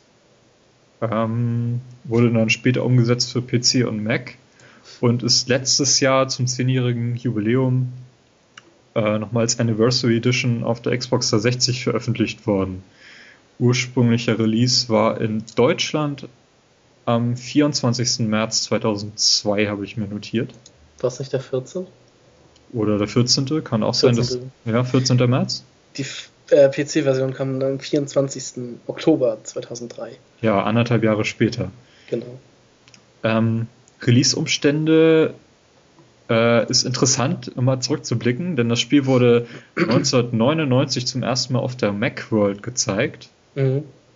Äh, auf dem Mac von Steve Jobs. Kann man gar nicht glauben.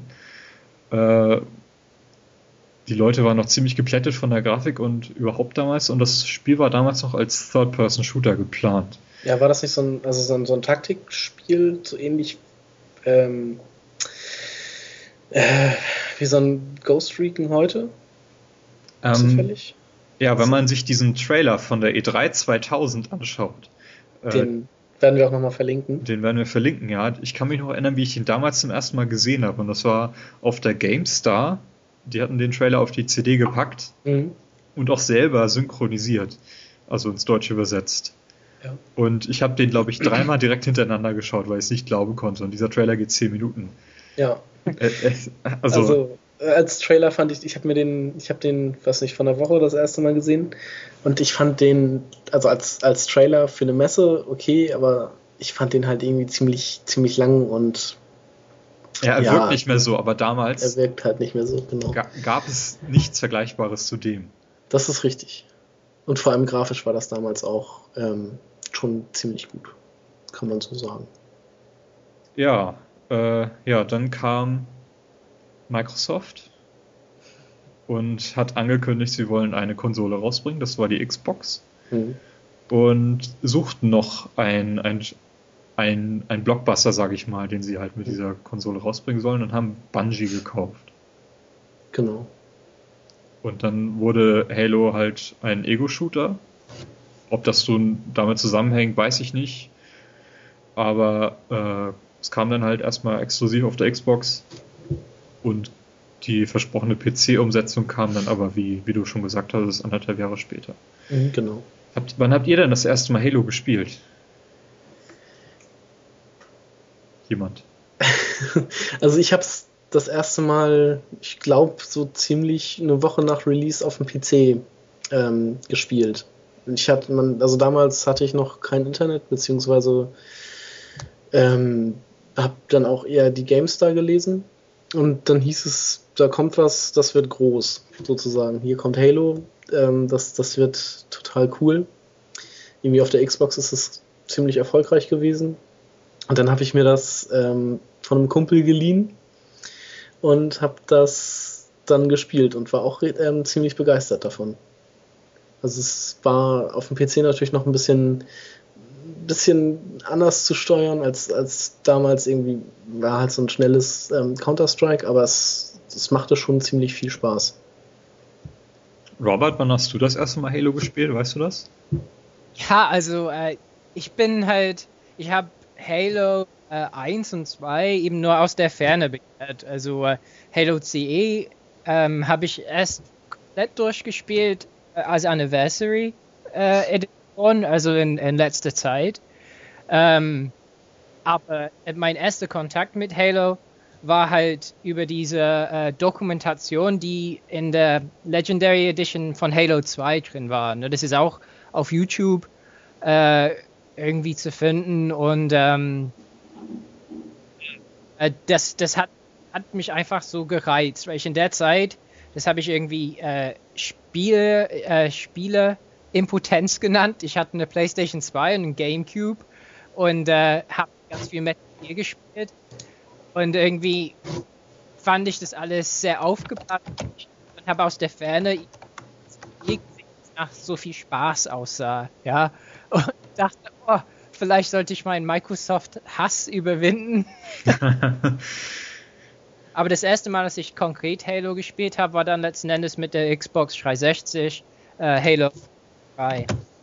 Ja, ich habe damals auch die PC-Version relativ bald nach Release gespielt, weil ich halt diesen Trailer, obwohl es ja jetzt schon dann irgendwie drei Jahre später war, halt immer noch in Erinnerung hatte und dieses Spiel halt auch positiv in Erinnerung hatte. Und als es dann endlich kam, da hat das auch irgendwie keiner mehr auf dem Schirm gehabt, so richtig. Und das wurde auch nicht recht gut bewertet. Das war halt eine Konsolenumsetzung von einem Spiel, was auch damals nicht mehr zeitgemäß war, 2003. Da gab es halt auf PC schon deutlich bessere Beispiele äh, für, für die Spiele. Aber ich habe es dann mit Begeisterung gespielt. Warum, das werden wir gleich noch erzählen. Ähm, Multiplayer habe ich da auch nicht angefasst. Aber als ich dann eine Xbox 360 hatte, wurde dann ja irgendwann ähm, Halo als Xbox Original nochmal auf den Marktplatz gepackt. Mhm. Ich hätte natürlich einfach an jeden GameStop gehen können und mir das Spiel gebraucht halt kaufen können. Das, das kann man, läuft ja alles auf der Xbox 360. Aber ich habe es dann irgendwie dann da mal gekauft und über Weihnachten nochmal durchgespielt. Das habe ich auch gemacht. Also ich habe es nicht durchgespielt, ich habe es wieder angefangen. Bis zu einem gewissen Punkt und dann habe ich es eigentlich leider auch liegen lassen. Aber. Ja, ich habe es auch äh, bis zum Schluss gespielt. Das Problem war, die letzte Mission war unspielbar, weil die Emulation dann, dann doch ein bisschen in die Knie ging und einfach das nicht mehr geschafft hat, diese Massen an Gegnern, die da halt da kommen, richtig zu, zu emulieren. Das ist ja bei allen Halo-Spielen, glaube ich, irgendwie so ein, so ein Rennen, was man da halt am Ende fährt. Mhm. Und äh, das, das war einfach nur eine einzige Ruckelaktion. Das habe ich das ging einfach nicht. Und nun hatte ich irgendwie, habe ich ja mittlerweile die Xbox 360 S und habe das vor einem Jahr oder so nochmal angefangen. Ja. Diese letzte Mission und da war das kein Problem. Also da lief das wunderbar flüssig. Ah, okay. Und das dann da beenden und dann kam ja auch letztes Jahr die die Anniversary Edition. Mhm. Ne? Äh, ja, Halo ist von Bungie entwickelt worden, den Bungie Studios. Die gibt es seit 1991 und haben bis dahin eigentlich fast nur Mac-Spiele gemacht. Ja. Ich habe mir da Operation Desert Storm rausgesucht oder Marathon. Mhm. Davon gibt es ja auch eine Version auf dem Xbox Marktplatz mittlerweile, die ich allerdings nicht spielen kann, weil ich davon Motion Sickness ohne Ende bekomme. Okay. Das Was? muss man sich vorstellen, wie so früher die Duke Nukem 3D oder so. Das ist auch so diese 2D, Pseudo 3D. Das ist, davon werde ich sofort krank. Das, das kann okay. ich. Ne? Da haben sie auch ein paar PC-Ports rausgebracht und sind dann. Das letzte Spiel, bevor sie Halo rausgebracht haben, war Oni äh, das irgendwie ein Third-Person-Shooter war, der auch auf der PlayStation 2 noch erschienen ist. Ja, sagt mir was. Sagt dir was, ne? Und danach, mhm. seitdem gibt es nur noch Halo. Und ja. nachdem sie Halo 3 rausgebracht haben, haben sie angekündigt, dass sie sich von Microsoft wieder lösen. Mhm. Und haben dann irgendwie vor, also 2010, angekündigt, dass sie einen Publisher-Deal mit Activision eingegangen sind. Genau und entwickeln jetzt entwickeln Call of jetzt Duty. irgendwas. Nein. Nee, Call of Duty nicht, dafür ist Bungie zu stolz. Also die wissen schon, ja. was sie gemacht haben. Ne? Ja, und wahrscheinlich irgendein... Halt, stopp, stopp, stopp. Du Ganz einmal bitte das Mikrofon aus und wieder einstöpseln. Ja. oh, oh, äh, äh, Moment. Ist jetzt besser? Ja. ja, jetzt bist du wieder. Hört es sich gerade an wie ein Transformers. oh nein, das hasse ich. Sorry. ah, Mann. Ähm, nee, also ich denke, äh, irgendeinen Multiplayer-Shooter entwickeln die, ne? Das ist, das Wie ist das wahrscheinlich. Asparagus, muss man sagen, ne? An was? Asparagus, sagt dir das was? Nee. Oha, hast du den Podcast doch nicht gehört? Den nee. Joystick-Podcast. Ah, ah, genau, Asparagus, genau. Ah ja, wo die immer, ah, wo Sav war das immer, ne? Der immer, ja, oder genau. Ja. Oh, nervig. Na gut. Ja, sorry, ich habe dich unterbrochen. Äh, ja, wie gesagt, also die Halo-Rechte liegen jetzt äh, bei Microsoft. Also die hat Bungie natürlich mit, nicht mitgenommen. Dafür, dafür ist das Microsoft zu wichtig. Mhm. Und die zukünftigen Spiele werden von 343 Industries halt entwickelt. Extra gegründet für Halo, glaube ich. Ja, wobei da auch etliche Bungie-Leute halt hingegangen sind. Der Frank mhm. O'Connor zum Beispiel. Mhm. Und ja, dein erstes, erster Titel war eben Combat Evolved Anniversary Edition. Ja. Womit machen wir weiter? Am besten, also was ist Halo überhaupt? hatten wir schon gesagt, ein First-Person-Shooter, Mhm. der allerdings auch mal in die Third-Person-Perspektive springt, wenn man zum Beispiel in den, in den Warthog reinsetzt und das Fahrzeug dann steuert. Ja, beziehungsweise generell in Fahrzeugen. Ja, also wenn man da zum Beispiel das mit, mit Half-Life vergleicht, dort bist du ja immer in der Ego-Perspektive, auch wenn du ein Fahrzeug fährst. Das fand ich schon immer recht, recht anstrengend, muss ich mal sagen. Ja, aber ich fand bei, äh, bei Half-Life war es jetzt auch nicht so schlimm und ich denke, ähm, bei Halo wäre es, glaube ich, auch nicht allzu schlimm gewesen. Es ist, also wie ich schon im, im letzten Podcast sagte, bei, bei Forza, da fahre ich ja auch zum Beispiel lieber aus der Third Person, weil ich es einfach übersichtlicher finde. Man Mhm. kann halt gucken oder man sieht halt eher, was, was um einen herum ist. Wenn irgendwie neben einem ein Soldat steht oder ein Gegner steht, dann sieht man den. Und deshalb fand ich es auch ganz gut, dass es da diesen Sprung in die Third Person dann gab. Mhm. Man muss ja auch nicht das Fahrzeug selber fahren, man kann ja zum Beispiel auch sich hinten draufstellen und das MG bedienen. Würde ich Was allerdings nicht empfehlen, wenn er nicht, wenn er Ja. nicht im Koop spielt, weil die Ja. KI ist echt unfähig, das Ding zu fahren. Ja, Ja, ja. Die KI ist an den Waffen ganz gut. Ähm, an dem, an dem Gatling-Geschütz, was hinten drauf ist. Und als, am besten ist es immer, wenn man als Beifahrer einen Sniper dabei hat. Der von, also vom Shotgun-Platz quasi auch noch äh, schießen kann. Aber fahren lassen sollte man die KI auf keinsten. Äh, das, das geht überhaupt nicht. Genau. Ja, was ist Halo überhaupt? Also Halo Combat Evolved ist ja das einzige Spiel, wo dieser Name überhaupt Sinn macht, habe ich festgestellt. Ähm, Im zweiten macht er, glaube ich, auch noch relativ viel Sinn. ja, aber der zweite Ja. springt dann doch, doch schon ein bisschen hin und her. ja. Also, was ist Halo? Ähm, Halo ist eine riesige Ringwelt, Mhm.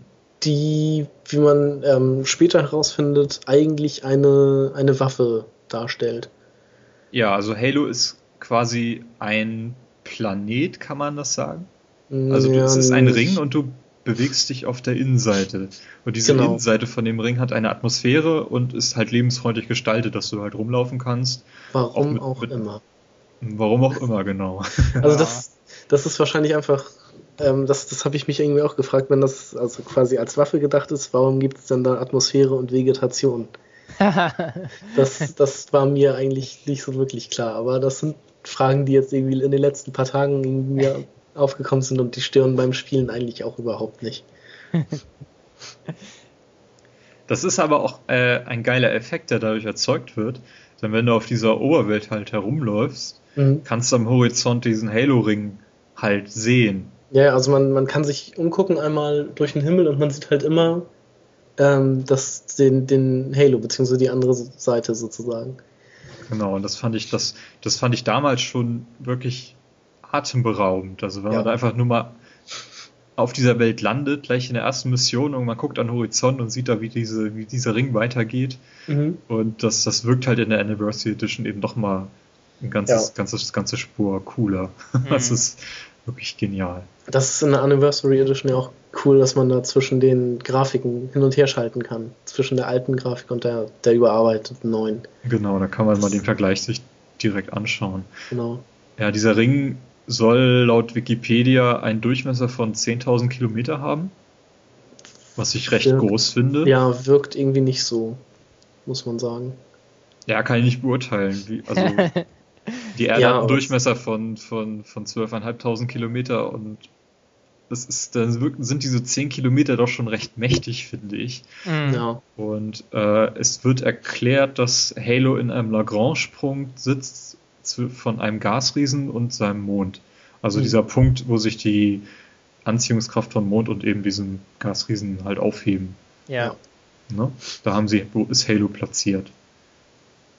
Hm. Ähm, die Oberwelt selber hat aber auch viele Innenareale, Mhm. die man halt erkunden muss und deren Architektur auch unverkennbar ist, Ja. die sich allerdings auch manchmal ziemlich oft wiederholt. Eigentlich fast immer. Sozusagen. Also sie sieht irgendwie unterirdisch ja immer relativ gleich aus. Mhm. Ja, vor allem, die ist teilweise auch identisch aufgebaut zu anderen Arealen, sodass man Mhm. dann doch ziemlich häufig halt durch Bereiche geht, die man halt schon kennt oder schon mal gesehen hat. Ne? Genau. Mhm. Ja, habt ihr noch was zum, zum Setting von Halo selbst? ähm.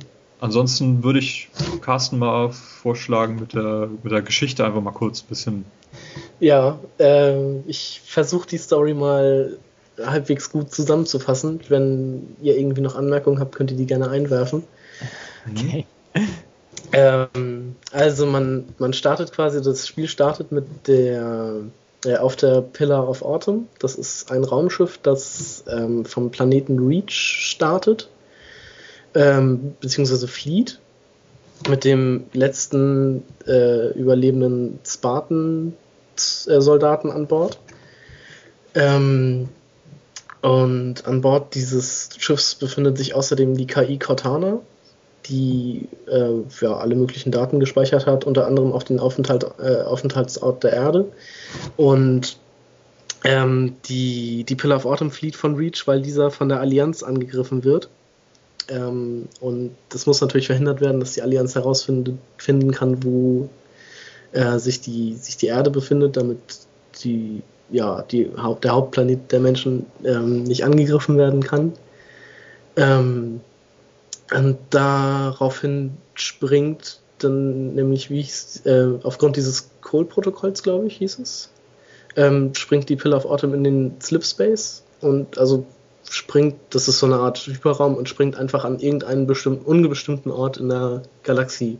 Auch dazu habe ich unterschiedliche Berichte. Ich glaube, im Buch ist das auch, da, da, wird ein Artefakt gefunden und weil sie eben nicht Richtung Erde äh, fliehen dürfen, äh, genau. verfolgen sie einfach dem, was sie in diesem Artefakt gefunden haben und landen daraufhin eben bei Halo.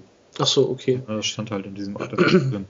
Ich glaube, wenn man, wenn man Halo startet, dann hieß also zumindest früher war das dann so, dass das irgendwie hieß, irgendwie aufgrund des Code-Protokolls mussten wir einfach durch den Slipspace fliehen. Mhm. Oder ich weiß es jetzt auch nicht mehr genau. Ähm, auf jeden Fall kommt die Pillar of Autumn dann direkt ähm, bei diesem Halo-Ring raus und muss auf diesem dann notlanden, da die Allianz auch schon wieder da ist, weil die nämlich auch selber nach diesem Ring gesucht haben. Ähm, ja, man, man macht eine, also man flieht mit einer Fluchtkapsel von, von der Pillar of Autumn und ähm, die, das Schiff stürzt dann ab, also die, die Pillar of Autumn und man selbst stürzt mit dieser Fluchtkapsel auch ab und begibt sich dann, nachdem man gelandet ist, ähm, zum Kartenraum, um ähm, mehr über diesen Halo zu erfahren und zu erfahren, was das ist und wozu der gut ist.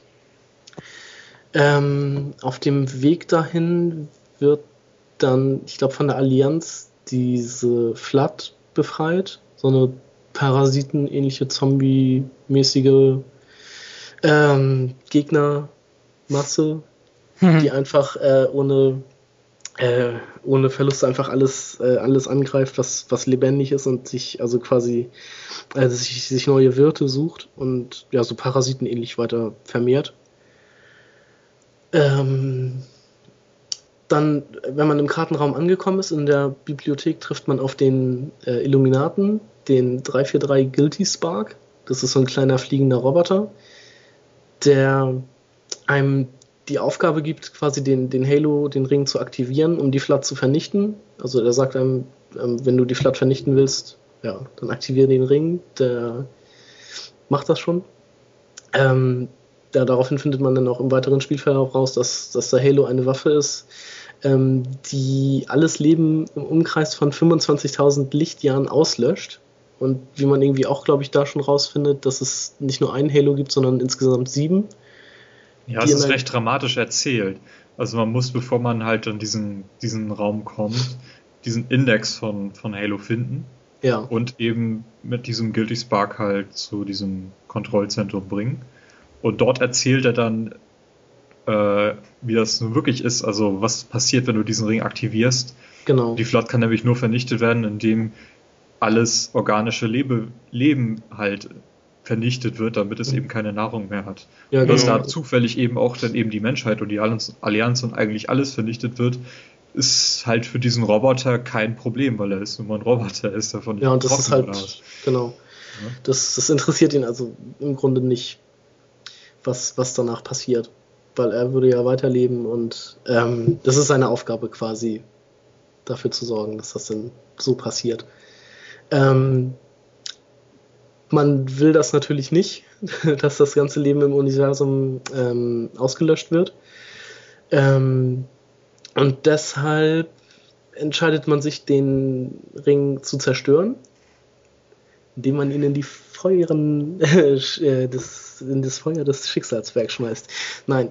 Ähm, man entscheidet sich oder man will den Ring zerstören, indem man ähm, wieder zur, zur abgestürzten Pillar of Autumn geht und die Reaktoren des Schiffs, also die Antriebsreaktoren, überlädt und dadurch das Schiff und somit auch den Ring ähm, zum Explodieren bringt.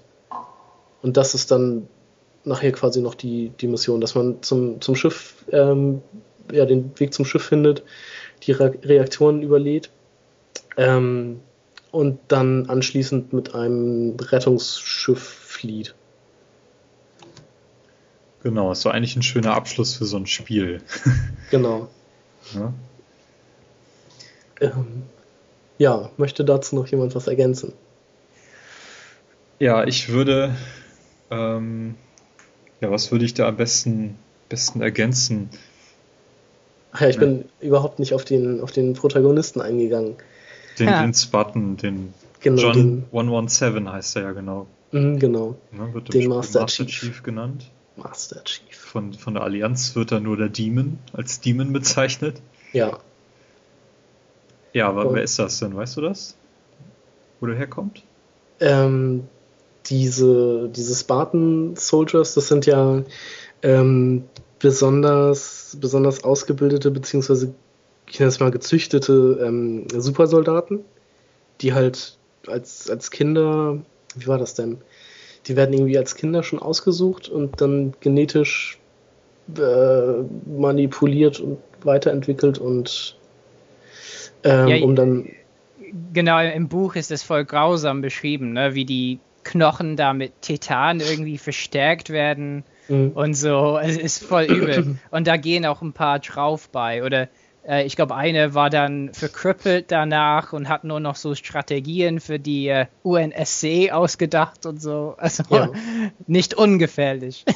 Ja, es wird so erklärt, dass dieses, also es, äh, der Master Chief kommt aus dem Spartan 2 Programm und das Programm lief zu einer Zeit, als dieser Erstkontakt, glaube ich, noch nicht stattgefunden hat sondern genau. als Konflikte zwischen den Menschen halt wieder aufgriffen, die zu diesem Zeitpunkt schon irgendwie 800 Kolonien halt im, im All halt aufgebaut haben.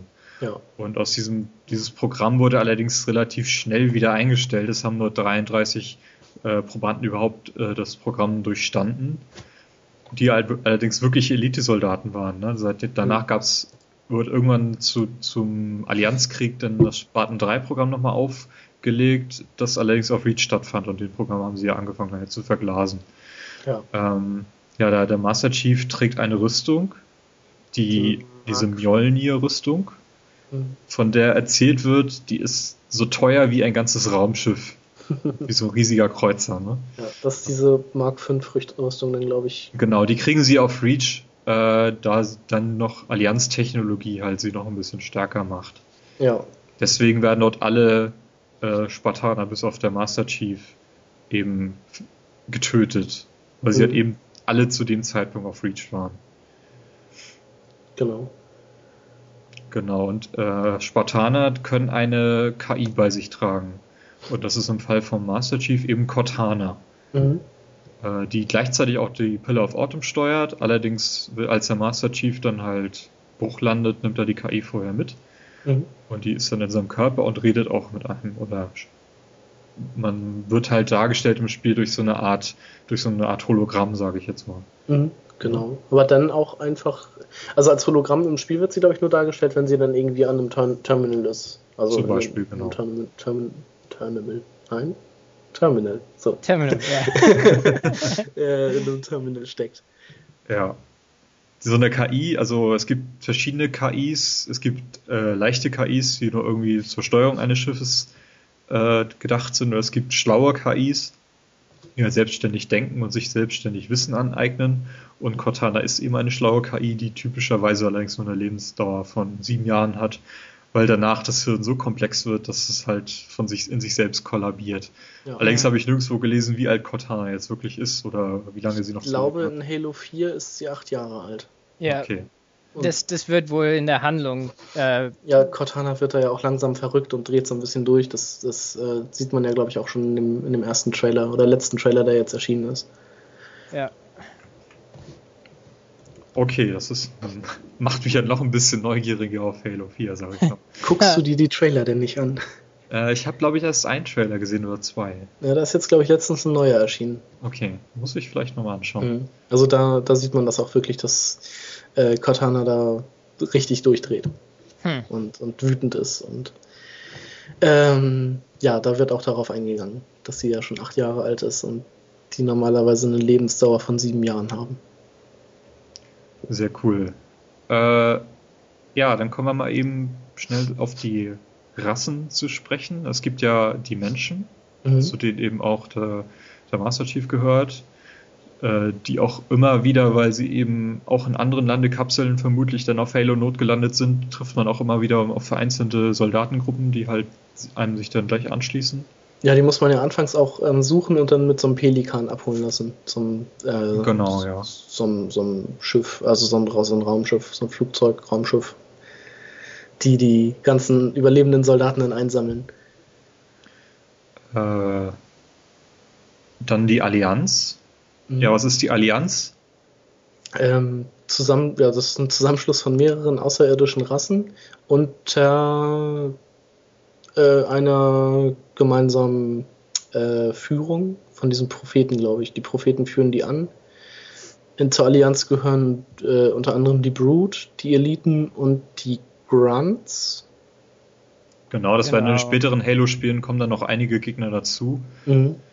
Äh, es ist auch vielleicht weniger ein Zusammenschluss als mehr so eine Art Kastensystem oder Unterwerfung. Ja, also ich glaube, ähm, wenn ich das so richtig in Erinnerung habe, die Eliten und die Brutes haben sich diesen, diesen Propheten ähm, freiwillig angeschlossen und die Grunts wurden einfach gezwungen, ähm, der Allianz beizutreten. Ja, die werden ja, sind ja auch mehr oder weniger nur Kanonenfutter in dem Spiel. Ja, genau. Äh, wobei die Propheten, die werden in Halo 1 ja noch nicht wirklich erwähnt. Das nee, ist ja mehr so die Hauptstory von Teil 2, wo das dann wirklich aufgeklärt wird, was jetzt eigentlich die Allianz ist. Genau. Im ersten ähm, Teil sind das einfach nur so die Gegner, die halt da sind. Mhm. Wobei das für mich auch in Teil 2 eine schöne Erklärung ist, äh, woher die Allianz kommt und was die Allianz ist. Mhm. Denn als Gameplay-Element ist das natürlich schon höchst interessant. Äh, wenn man zum Beispiel plötzlich auf so einen Hunter trifft, weiß man, was einem eben blüht. Und wenn man dann halt kennenlernt, wie die Allianz aufgebaut ist, wo die Hunter herkommen, dass sie eigentlich auch nur halt dabei sind, weil sie sich unterwerfen mussten. Mhm. Oder eben die, die Grunts, die ich eigentlich immer ganz putzig fand, weil die sich auch unterhalten im Spiel und man ja. manchmal einfach nur zuhören kann. Äh, in, in Halo 3 gibt es, glaube ich, auch so als Easter Eggs immer Grunts, die sich einfach nur so äh, unterhalten, beziehungsweise die einfach so vor sich hin labern und denen man irgendwie fünf Minuten lang oder so zuhören kann. Hm. Und, und die erzählen dann einfach irgendwas und ähm, ja, es ist irgendwie so ein, so ein Easter Egg, das sie bei Halo 3 verbaut haben. Ob es das in vorherigen Spielen, also Halo 1 oder Halo 2 auch schon gab, weiß ich leider nicht. Nee, ich auch nicht. Nee, also die Allianz ist eben auf der Suche nach den Halo-Ringen, mhm. äh, weil sie glauben, dass die Blutsväter oder die Forerunner äh, mit diesen Ringen ihre große Reise angetreten haben, also dadurch halt zu Göttern wurden. Genau. Äh, die Forerunner sind seit 100.000 Jahren halt nicht mehr, oder das älteste Artefakt ist halt 100.000 Jahre alt.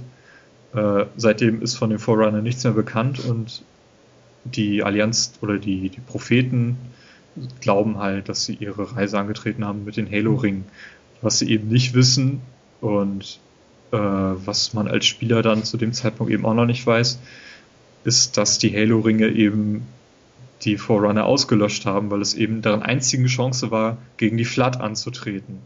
Ja, also die Flood, also die zu, Flood vernichten. zu vernichten. Na, die mussten auch gegen die Flood-Invasion äh, kämpfen. Damit genau. sind wir schon bei dieser dritten Rasse, die Flood. Die Flood. Hattest du ja schon erwähnt. Furchtbare Gegner. Mhm. Also nicht nur, das hört sich nicht nur furchtbar an, es ist auch nervig, gegen die Flat zu kämpfen. Ja. Also ähm, am besten mit einer Schrotflinte.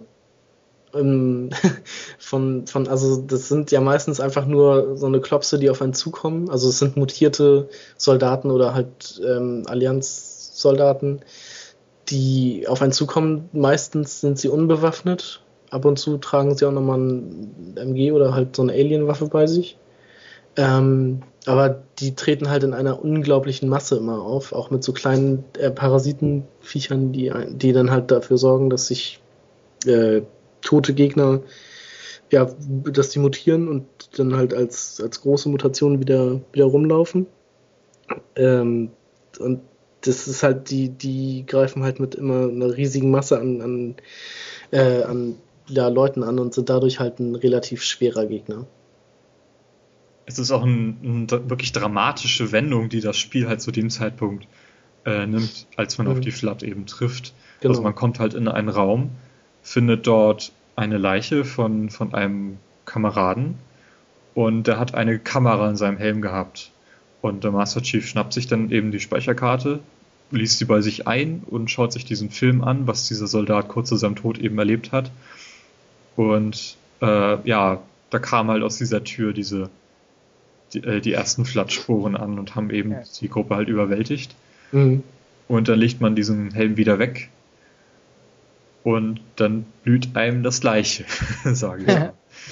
Also es ist wirklich extrem dramatisch und dann halt diese zweite Wendung, die das Spiel nimmt, in dem Moment, wo man halt erfährt, dass, dass man, dass Halo eben alles, alles umbringen würde, was halt im, im Umkreis ist. Ja. Und dass man sich in dem Moment eben gegen diesen Guilty Spark stellt und sagt, nee, du kriegst diesen Index nicht, ich aktiviere den jetzt nicht. Und dann mhm. ist gleichzeitig die Wächter von Halo, was so kleine fliegende Roboter sind, die mit Laserstrahlen angreifen, sich sofort ja. gegen einstellen und einen angreifen. Also es genau. ist wirklich extrem drama drama dramaturgisch, ist das wirklich extrem gelungen, was Halo hier alles aufhört. Ja, und also ja, der, der Guilty Spark, der Illuminat, der, ja, der stellt sich dann ja plötzlich einfach gegen einen, weil man halt nicht mehr mit ihm zusammenarbeiten will. Und dann sagt er sich auch, okay, dann bist du mein Feind, dann muss ich dich halt töten. Sozusagen. Also, äh, Robert, du hast ja auch Halo gespielt, nachdem du die anderen Teile schon soweit kanntest. Ja. Kannst du denn aus deiner Perspektive jetzt, weil ich habe ja mit Halo 1 angefangen, kannst du aus deiner Perspektive irgendwie nachvollziehen, wie das, wie Halo gewirkt haben muss, wenn man das zum ersten Mal spielt, ohne die anderen Spiele zu kennen? Ja, das ist, das ist natürlich sehr schwer, ähm, weil ein Problem, das ich hatte, ist ein bisschen, dass, dass Halo 3 äh, für mich vieles perfektioniert hat, was in Halo 1 ist. Also zum Beispiel das Ende von Halo 3 äh, ist sehr ähnlich wie mhm. Halo 1, aber noch besser, ne? noch, noch viel mehr Explosion. Und das Ende von Halo 3 habe ich für diesen Erfolg, äh, der keine Punkte hatte, der, aber der, ne, wo man zu viert. Das Endespiel habe ich irgendwie fünf, sechs Mal gespielt, ja. Und äh, da, da hatte ich oft das Gefühl, das ist zeitlich falsch, aber ich hatte das Gefühl, das fühlt sich abgeleitet von Halo 3 an und schlechter, aber das stimmt natürlich nicht. Aber wenn man, wenn ich bedenke, was ich in der Zeit gespielt habe, ähm, auf GameCube oder auf PlayStation 2, ist das natürlich bombisch. Also ist schon ein Spiel, das man heute ähm, bei der Anniversary Edition noch spielen kann. Und es geht, ne? Also es gibt zwar ähm, die Bibliothek, die bekannt dafür ist, dass die echt ein bisschen langweilig ist, weil Backtracking und so. Aber trotzdem äh, habe ich das gerne nochmal gespielt. Also damals war ich halt so ein, eine, so ein Xbox-Gegner und war so, wie kann so ein Spiel genauso viel wie MGS 2 bekommen oder so bei einer Wertung? Äh, aber jetzt kann ich das, äh, oder noch mehr, ne? Das hat teilweise perfekte Wertungen bekommen. Jetzt kann ich das aber voll verstehen, ja. Das ist doch schon, ja, das, ich finde, man kann sich auch sehr gut reinversetzen, in, in, wie das damals gewesen ist. Und die Anniversary Edition äh, basiert auf dem gleichen Code, den das Spiel damals gehabt hat. Dadurch wirken viele Animationen, finde ich, auch immer noch abgehackt von, von, von, den, von den Kollegen oder auch von den Gegnern. Mhm. Aber das, das spielt überhaupt keine Rolle, weil das Spiel selbst wirkt einfach immer noch frisch das kann man wirklich noch hervorragend spielen, immer noch. Und das kann man von einigen anderen Spielen jetzt nicht unbedingt behaupten, die jetzt auch alle als HD-Version jetzt wieder rauskommen. Ja. Da merkt man wirklich, dass sie gealtert sind und Halo merkt man das eigentlich nicht an. Ja. Ähm, ja. Ja, also es ist halt das, das Bungie-Geheimnis, was die immer erzählen, ist halt, ne, 30 Sekunden Spaß haben in einem Spiel mit tollen Waffen und Granaten und so und das verlängern auf das ganze Spiel in so einer mhm. Kette von 30 Sekunden Spaß und das hat man auf jeden Fall äh, bei Halo 1 schon, ja. Dass wenn man äh, die anderen Spiele mag, das macht genauso viel Spaß. Mhm. Das ist richtig. Also man, also mir ging das jetzt so, ich habe jetzt am Wochenende, beziehungsweise letzte Woche nochmal die Anniversary Edition von äh, Timo gespielt, so ein Stück weit. Und dachte mir, ja, ich, erst dachte ich mir so, ja, ich gucke mal kurz rein, wie das, wie das so ist und wie das so war. Und dann wollte ich nachher den Controller gar nicht mehr aus der Hand legen, weil es wirklich so viel Spaß gemacht hat. Mhm. Halo hat ja auch viel vorweggenommen, also wir können ja mal ein bisschen vorgreifen, viel vorweggenommen von dem, wie Spiele nach Halo ausgesehen haben. Ja. Äh, ich sag, also zum einen die Steuerung, also wie diese Zwei-Stick-Steuerung für Ego-Shooter funktioniert hat. Ja. Das haben danach alle Spiele, alle Ego-Shooter nachgemacht und das gab es vorher nicht. Mhm, ne? Genau. Und das funktioniert wirklich sehr gut. Also du, es gab vorher immer die Diskussion, ja, wie sollen Ego-Shooter denn mit dem Controller funktionieren? Das geht nur mit Maus und Tastatur. Seit Halo wird diese Diskussion in meinen Augen einfach nicht mehr geführt. Oder also, nur noch wirklich von Leuten, die noch nie auf der Konsole mit dem Controller irgendwie so ein Spiel gespielt haben. Also was ich, was ich früher als ähm, noch relativ gut fand, ich habe damals auf dem Nintendo 64 ähm, Turok 2, beziehungsweise den, den Nachfolger, nicht Turok 3, sondern da gab es irgendwie noch so ein Zwischending. So ein Rage Wars hieß das. Ja, genau. Die fand ich ging auch schon sehr gut mit dem Controller zu steuern. Ja, ähm, wobei der N64-Controller nur einen Stick hatte und das damit eigentlich auch ganz gut gelöst hat, wie das da funktionierte, ja, aber es, Halo man, fühlt sich einfach anders an. Das, das ist natürlich richtig. Mhm. Aber also die, die Umsetzung ist schon sehr gut und das ist ähm, durch, so ein, durch so ein leichtes Auto-Aim ja auch. Und also man, man kann sehr gut ähm, ja, spielen und ähm, auch, auch schießen. Das, das funktioniert alles sehr, sehr gut. Dann das andere, wir hatten ja, ich hatte ja schon über die Mjolnir-Rüstung berichtet, wie toll die ist und wie teuer. Mhm. Äh, Im Spiel äußert sich das dadurch, dass man eine wieder aufladbare Energieleiste hat, genau. zusätzlich zu den Health Packs. Erst wenn diese Energieleiste halt abgefrühstückt ist, dann geht es einem wirklich an die Substanz. Mhm. Was ja jetzt auch in allen neuen Ego-Shootern übernommen wurde. Genau, seitdem, also viele Spieler, die irgendwie nach uns aufgewachsen sind, die kennen das wahrscheinlich nur so, wie es in Halo ist. Mhm. Aber wir mhm. kennen es halt noch von früher und das, das hat wirklich Halo dann mitgebracht. Genau, wo man sich in Half-Life noch mit, mit einem Medipack wieder auf 100% ähm, gebracht hat, ähm, musste man halt bei, bei Halo einfach nur kurz ähm, in der, irgendwie in eine Deckung gehen und hat dann nach einer kurzen Zeit das, die, äh, die Schildenergie wieder aufgeladen. Genau, äh, was ich auch witzig finde, also in Halo 3 zum Beispiel gibt es dann diese, diese Healthpacks gar nicht mehr, da gibt es nur noch den wiederaufladbaren genau. Schild, was ich auch nicht unbedingt schlecht finde. Mhm. Äh, was ich witzig fand, ist, dass sie jetzt bei ODST wieder eingeführt haben, wo es ja auch Sinn macht, weil man spielt eben keinen Superhelden, sondern ein ODST und da hat halt dann irgendwie dann doch mal ein paar Wehwehchen, sag ich jetzt mal. Mhm, also das genau. fand, ich, fand, ich, fand ich sehr witzig und auch schön wieder ein bisschen zurückerinnert, wie es damals war. Ja, und das andere, was ich noch erwähnen wollte, sind die Kontrollpunkte eben. Also du musst halt nicht irgendwo dich an eine Speicherstation stellen wie bei Turok und speichern, sondern du hast halt ständig irgendwie Kontrollpunkte, wo du halt zurückgesetzt wirst, wenn du stirbst. Mhm. Und kannst auch, wenn du ins Hauptmenü gehst und auf Speichern drückst, dann wird halt der letzte Kontrollpunkt abgespeichert. Ja. Das war vielleicht zu der Zeit auch noch nicht so Standard, sage ich jetzt mal. Glaube nicht.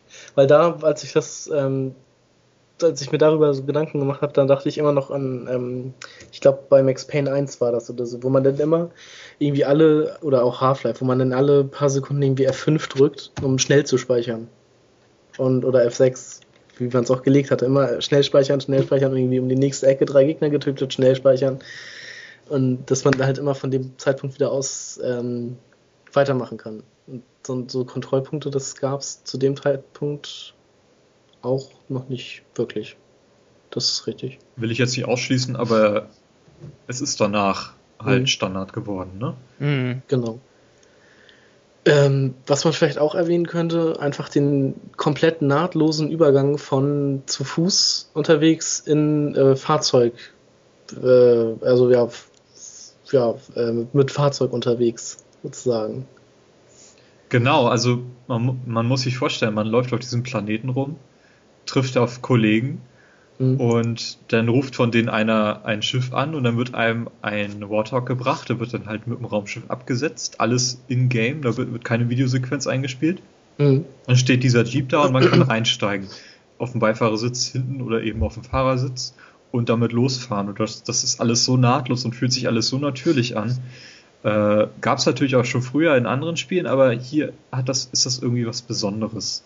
Und das sind ja nicht nur, ist ja nicht nur der Warthog, das ist ja auch äh, der Banshee zum Beispiel, also dieses, dieses Flugobjekt von den, von den, von der Allianz, das man steuern kann. Mhm. Oder diese, diese Ghosts, die gab es ja auch noch von der Allianz. Diese kleinen ja. Überland Schlitzer genau. mit Bewaffnung. Das wird ja auch noch mehr in anderen Halo-Spielen. Hat denn, hat denn, haben dann die Menschen eben auch noch Flugobjekte? Genau. Ich weiß gar nicht jetzt, wie die heißen. Ähm, ja, weiß ich jetzt leider auch nicht mehr. Gestern wusste ich es noch. Ähm, hm. Ist ja auch egal. Jedenfalls genau. ist das fühlt sich das einfach natürlich an und das, das ist auch ein, etwas, was zum Spielgefühl halt enorm beiträgt. Genau, man, man kann halt, ähm, es ist eine Erleichterung, was weiß ich, mit dem Warthog durch die Gegend zu fahren. Man muss es aber auch gar nicht tun. Man kann auch weiterhin eigentlich zu Fuß ähm, durch die Gegend laufen. Müs, also, ja, müsste so klappen. Ähm, man muss auch den halt Panzer halt, nicht nehmen, aber es ist einfach nur geil, mit dem Panzer zu fahren. Ja, es ist halt da, es ist halt eine unglaubliche Erleichterung wenn man halt erst nur schneller unterwegs ist und dann noch so viel Feuerkraft hat. Ja, äh, Halo hatte auch einen Multiplayer dabei. Allerdings ist Halo erschienen, bevor Xbox Live da war. Deswegen hat es auf der Konsolenversion nur lokalen Koop oder eben per LAN über den System Link. Mhm. Äh, bis zu 16 Spieler waren da unterstützt. Allerdings gab es auch keine Bots, sodass es eigentlich wenig Sinn gemacht hat, wenn man halt nicht irgendwie ein paar Leute dabei hatte. Und das mhm. war auch irgendwie schon die Zeit, wo dieser Splitscreen-Multiplayer, den wir auf dem N64 alle bis zum Erbrechen gespielt haben, irgendwie schon langsam aus dem Trend kam. Finde ich so. Mhm. Aber also Halo 4 hat, äh, Halo 4, Halo hatte ein vier Spieler Splitscreen, wie halt damals Genau, üblich. ja. Ne? Zu ähm, zweit konnte man im Koop auch die Kampagne spielen. Das war in der PC-Version nicht mehr dabei. Ich glaube nicht, nein. Dafür konnte man da online spielen. Mhm. Ne, den Multiplayer. Und jetzt in der Anniversary Edition kann man auch online dann so zweite Kampagne spielen. Das finde ich ziemlich genau. cool. Und man konnte allerdings ähm, vier Xboxen äh, per System Link zusammenschließen. Und genau, so kommt man dann auf Leuten, die 16 Spieler, genau. Mit 16 Leuten spielen. Was mhm. dann irgendwie auch äh, Start für Xbox Live war. Genau. Mehr oder weniger. Ja, also irgendwie konnte man vor Xbox Live dann, ich glaube, GameSpy unter anderem, die hatten so Server zur Verfügung gestellt. Irgendwie so mit Tunneln oder so konnte man so eine Art vor Xbox Live äh, machen ne, mit Halo. Aber, aber tatsächlich, ähm, also in diesem äh, Dokumentarfilm von Halo 2, ähm, sieht man, wie viel Spaß die Leute haben, wenn die irgendwie so vier Fernseher nebeneinander haben und irgendwie Halo zusammen zocken. Ja. Also es war echt so, also Multiplayer finde ich, ist bei allen Halo-Spielen die Gelegenheit, wo man eigentlich erfährt, welche Waffen gut sind ne, und wie mhm. funktionieren sie überhaupt. Und man merkt halt überhaupt erst dann so den Tiefgang der ganzen Waffen. Ja. Ähm, und dann, wenn man gut im Multiplayer wird, geht man in die Kampagne zurück und äh, kann einfach alles ein bisschen besser umnieten. Ne? Das kann ich definitiv bestätigen. Bestes Beispiel ist einfach nur der Nahkampf äh, wie oft ich im Multiplayer in meinen ersten Stunden, als ich das das erste Mal online gespielt habe, einfach umgenietet wurde mit einem Schlag auf den Rücken. Ja. Das, das habe ich dann direkt in der Kampagne angewendet und ich war sofort x-mal besser, bin tausendmal weniger gestorben. Und das, das ist halt auch so eine, so eine ganz gute Taktik eigentlich bei dem, bei dem Spiel, dass man halt irgendwie schießt und dabei auf den Gegner zuläuft und sobald er sein Schild verliert, haut man ihm einfach mit dem Gewehrkolben nieder und dann hat man ihn besiegt. Das ist auch eine ganz, ganz gute Taktik. Mhm. Was natürlich in anderen, in anderen Shootern irgendwie überhaupt nicht zum Tragen kommt, weil das, weil man da halt kein, kein Supersoldat ist, der sowas halt nicht unbedingt machen kann. Oder sehe ich das jetzt falsch? Also so spiele ich nee. Halo zumindest. Nee, deswegen, äh, du hattest gestern, als wir nochmal ein bisschen gefachsimpelt haben, sag ich mal, hast du mir erzählt, dass äh, ja eigentlich in jedem Halo irgendwie ein Nacht-Sniper-Level halt vorhanden mhm. ist. Und ich muss immer sagen, das sind immer die Level, die mir am wenigsten Spaß gemacht haben. Sie haben ja. Spaß gemacht, aber irgendwie habe ich sie nie so gerne gespielt wie irgendwie die anderen. Wo es also eigentlich, da muss ich mich allerdings nochmal korrigieren. Bei Halo 3 ist es kein Nacht-Sniper-Level, da ist es ein Tag-Sniper-Level, aber es ist halt ein Sniper-Level. Und den gibt es in jedem Halo, meine ich. Also es gab ihn im ersten, im zweiten weiß ich es nicht, den habe ich nicht gespielt, aber im dritten gibt es ein Sniper-Level und im, im Reach gibt es auch wieder ein Sniper-Level.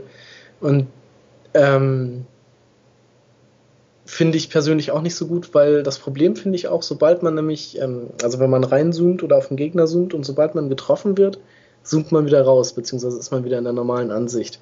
Mhm. Und dann muss man, und dann muss man wieder reinzoomen und wird dann vielleicht wieder getroffen und man hat dann mit dem Snipergewehr nicht wirklich die Möglichkeit, auf lange Distanz, wenn man beschossen wird, äh, gut zu treffen. So geht mir das. Ja, ja wobei das ist, ja.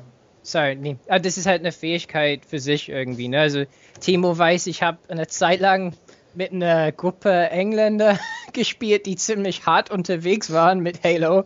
Und äh, da habe ich erst gemerkt, wie man wirklich dieses äh, Snipergewehr, also äh, äh, Scharfschützengewehr äh, wirklich benutzt. Ne? Und die haben diese Probleme nicht, die so der normale Spieler, die ich auch habe in, in der Kampagne, dass ich dann mhm. rauszoome, die können teilweise einfach ohne zu zoomen einfach so No-Scope-Kills dauernd machen und so.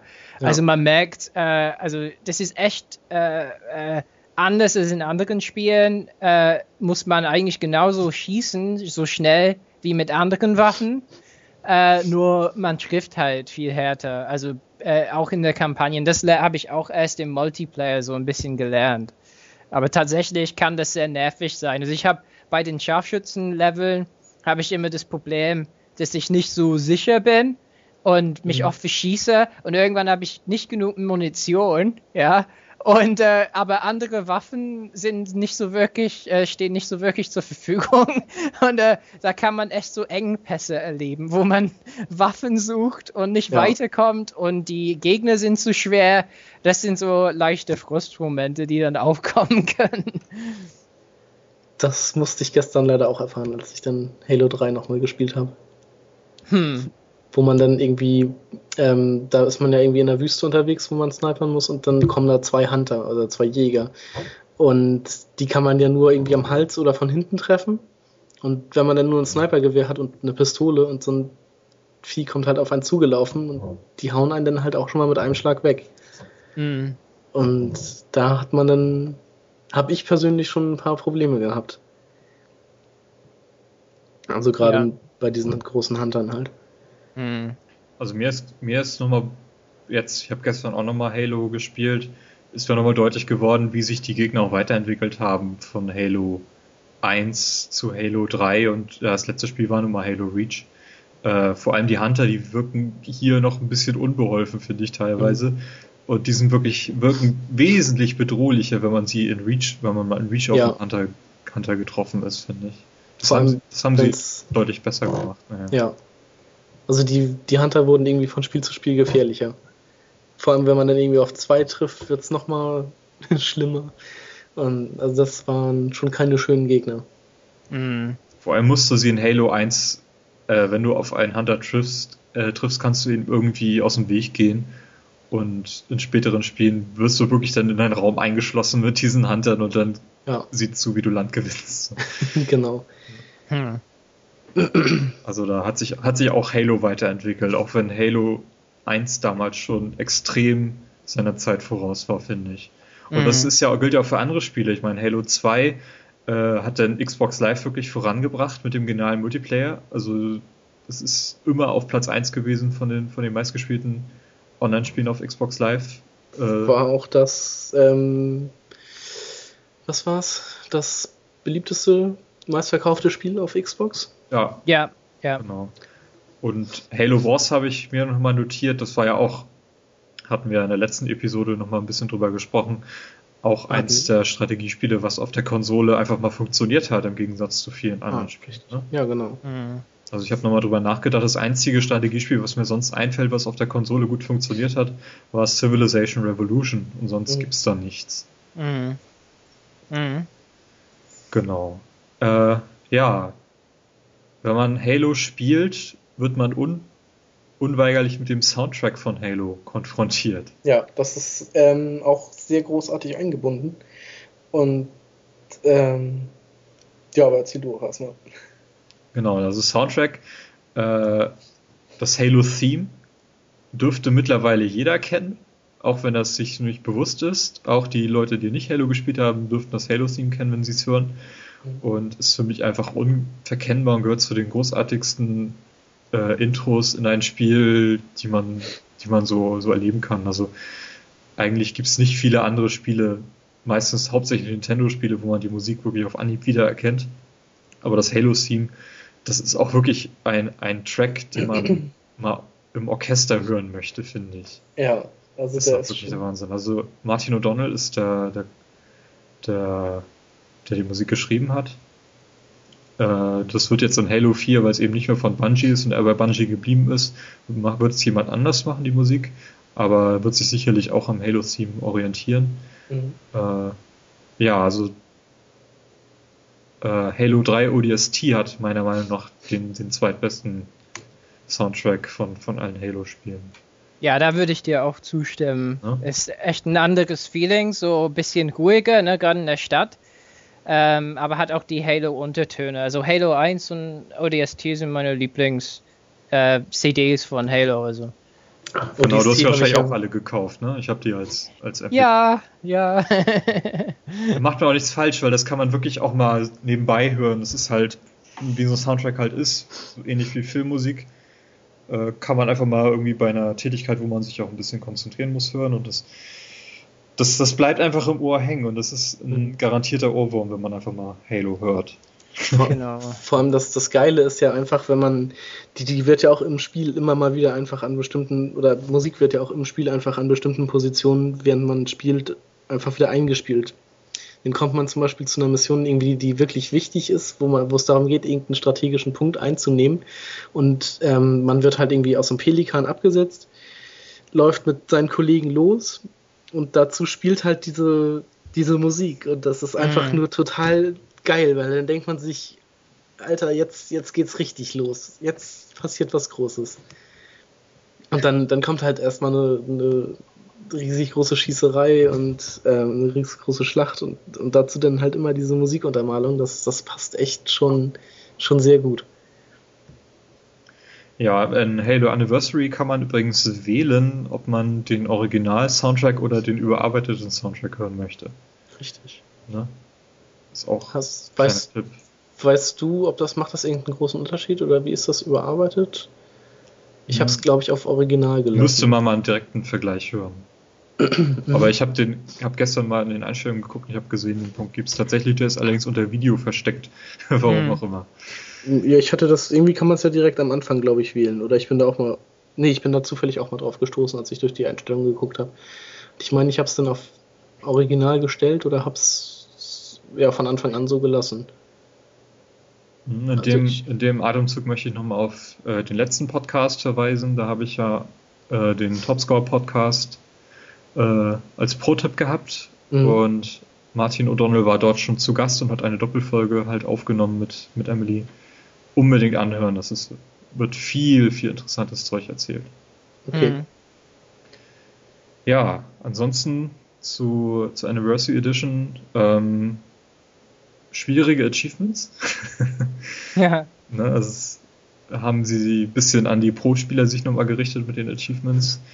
Äh, Online-Koop äh, ist integriert, hatte ich ja schon erwähnt. Es sind versteckte Terminals. Ich hatte gestern nach der Szene mit dem Guilty Spark habe ich noch ein Terminal gefunden, wo nochmal die, diese Geschichte mit den 25.000 Lichtjahren halt nochmal ein bisschen tiefer erklärt wird. Das ist dort mhm. direkt versteckt, das Terminal. Ähm, ja, äh, Multiplayer haben sie so nicht übernommen. Stattdessen gibt es ein Map-Pack für, für Halo Reach wo sie einige klassische Maps aus Halo 1 und Halo 2 halt mit äh, portiert haben. Man kann dieses Map-Pack direkt äh, aus dem Hauptmenü aus starten oder man hat auch einen Download-Code, sodass man dann auch in Halo Reach eben diese Maps spielen kann. Genau. Er muss sagen, leider der Netcode für äh, Co-op in der Kampagne war für mich nicht so toll. Also es war immer einer von uns äh, hat immer so ein, ein, ein bisschen so ein blödes Erlebnis hat gehabt, als würde er auf Eis laufen die ganze Zeit. Also das war leider nicht so ganz so toll. Ähm, also oft haben so Bungie-Spieler ein bisschen Probleme bei Netcode, äh, bei Kampagnen, ja. Und ähm, irgendwie bei Halo, obwohl das nicht von Bungie ist, ist, ist sowas ähnliches. Aber trotzdem macht es Spaß mit ihr. Also ich spiele eigentlich die Kampagnen am, liebe, am liebsten mit jemandem, vor allen Dingen auf Legendär. Das macht für mich gar keinen Spaß mehr äh, alleine. Ah, hast du dich, hast du das auf Legendär durchgespielt? Noch nicht. Also ich bin ein paar, ich muss nur ein paar Level machen. Aber, aber wie du weißt, ich will in allen Halo-Spielen alle Erfolge haben. Und ich muss nur noch Reach alleine auf legendär und ein paar bescheuerte Multiplayer-Achievements machen und halt legendär Halo CE und so. Haha. Äh, ich habe übrigens Halo Reach alleine auf legendär durchgespielt. ja, ja, das ist bestimmt heftig. Also ich freue mich nicht auf die letzten äh, Levels. Ja. Es geht eigentlich. Also der Vorteil von Halo Reach ist, wenn wir ein bisschen abschweifen, ähm, dass du halt die, die Spartaner dabei hast, die nicht sterben können. Ah, okay. Im Gegensatz zu, zu Halo 3 oder so, wo du halt alleine oder halt mit dem, mit dem Arbiter unterwegs bist. Ja. Und in Halo 1 können halt deine Kollegen alle sterben, da bist du dann irgendwann alleine und das ist in Reach eben anders. Deswegen spielt sich Reach auch einfacher, wenn du mm. auf legendär. Also ich mm. habe mhm. Halo 3 in Erinnerung, dass das wird halt leichter, wenn du mit mehreren Leuten unterwegs bist und Halo Reach wird schwerer, wenn du mit mehreren Leuten unterwegs bist. Habt ihr eigentlich Anniversary mit Kinect gespielt? Nee, habe ich nicht. Weil, weil ich, ich war damals ja in der Beta von Kinect und hab halt so ein Kinect umsonst bekommen und hab das angeschlossen gehabt die Zeit. Also jetzt ist es nicht mehr an die Haupt-Xbox angeschlossen, aber äh, das war ziemlich bescheuert. Also man kann irgendwie durch so ähm, ne, Stimmeingaben sagen scannen und dann geht es in eine andere Ansicht und dann scannt man Gegenstände und äh, Vehikel und Waffen oder was und das, das sagt dir was drüber. Und man mhm. kann tatsächlich Gena Granaten werfen mit, mit dem Befehl Granate, ja. Aber irgendwie ein paar Wörter klingen anscheinend ähnlich wie Granate, weil ich habe da nur mal gespielt und über Xbox Live mit jemandem gequatscht und auf einmal werfe ich eine Granate. und so.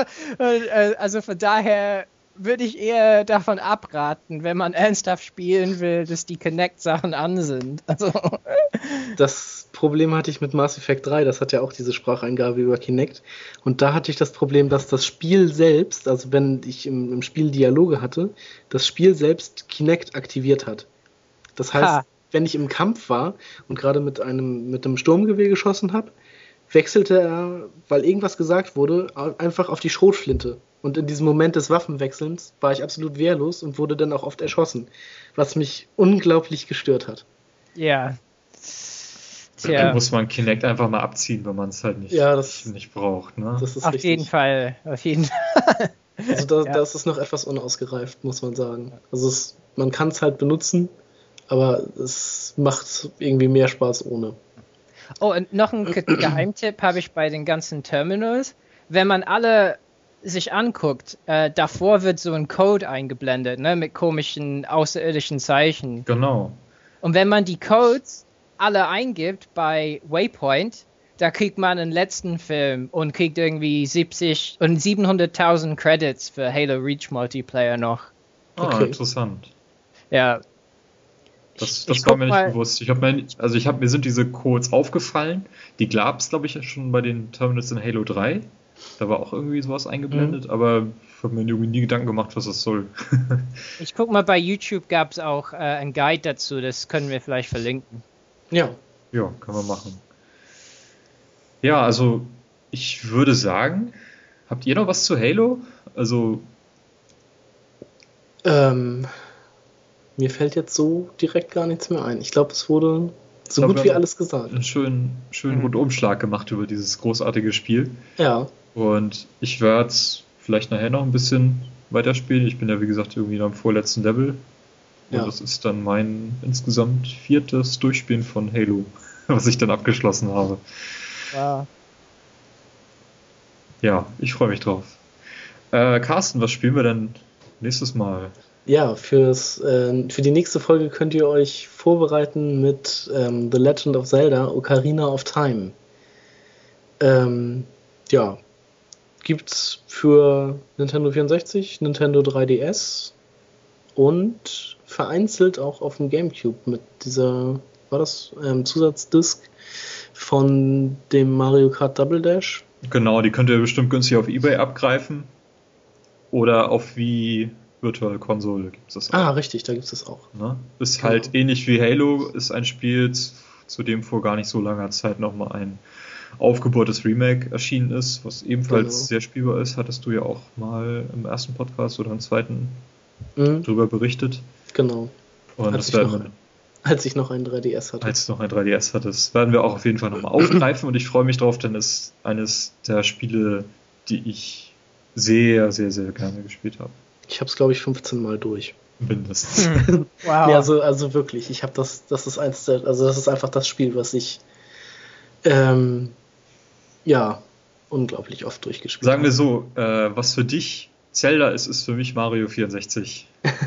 okay. Ne? Und das hatten wir ja schon. Also ja, es liegt genau. uns wirklich sehr am Herzen, dass wir dieses Spiel besprechen, denn Ocarina of mhm. Time ist ein ähnlicher Meilenstein wie Halo, wenn nicht nur ein größerer Meilenstein. Ja, also für mich ist es einfach das, das Best Game ever. Aber hm. dazu in der nächsten Folge mehr. Jo. Ja, für heute haben wir auch noch ein Special vorbereitet. und das passt diesmal thematisch zu unserem Best Game Ever, was wir vorhin besprochen haben. Was, genau. was haben wir denn heute, Carsten? Wir haben heute als Special die Microsoft Xbox. Genau, unser erstes Konsolen-Special, dass wir mal über eine Konsole reden und gucken, was hat die dann so äh, gebracht, was waren so die Highlights von einer Konsole und überhaupt, dass wir da nur die Xbox auserkoren haben, hat uns im Endeffekt am besten selbst äh, auch so ein bisschen überrascht, weil es für mich nicht unbedingt die Vorzeigekonsole ist, sage ich mal. Nicht wirklich. Ich habe auch nie eine Konsole, eine Xbox besessen, erst mit der Xbox 360 angefangen. Wie sieht es bei euch aus? Ich hatte auch keine Xbox. Und ich auch nicht. Ey, das sind wir echt voll die thematischen Experten. Wir, ja. wir, wir, versuchen uns einfach mal, ne? Genau. Also wenn ihr irgendwie feststellt, dass wir Mist reden, dann gebt das in die Kommentare. Vielleicht greifen wir das im nächsten Podcast nochmal auf. Ja. Äh, ja, aber die Xbox war nicht nur pottenhässlich. Fandest du wirklich so hässlich? Ich finde die wirklich, ist die hässlichste Konsole oder eine der hässlichsten Konsolen, die es je gegeben hat. Ich fand den Gamecube, glaube ich, noch schlimmer. Okay. Also die, die Xbox, die war relativ groß und klobig. Ähm, aber ich fand, vom, vom Aussehen war die jetzt nicht, nicht so schlimm. Muss ich sagen. Hm. Also ich finde, die hat irgendwie keine Form gehabt. Die war einfach nur so, so, so ein kleiner PC. Ja, wie so ein, wie so ein HT-PC oder sowas. Also einfach so ja. ein so ein Desktop-PC. Das stimmt schon. Und ja.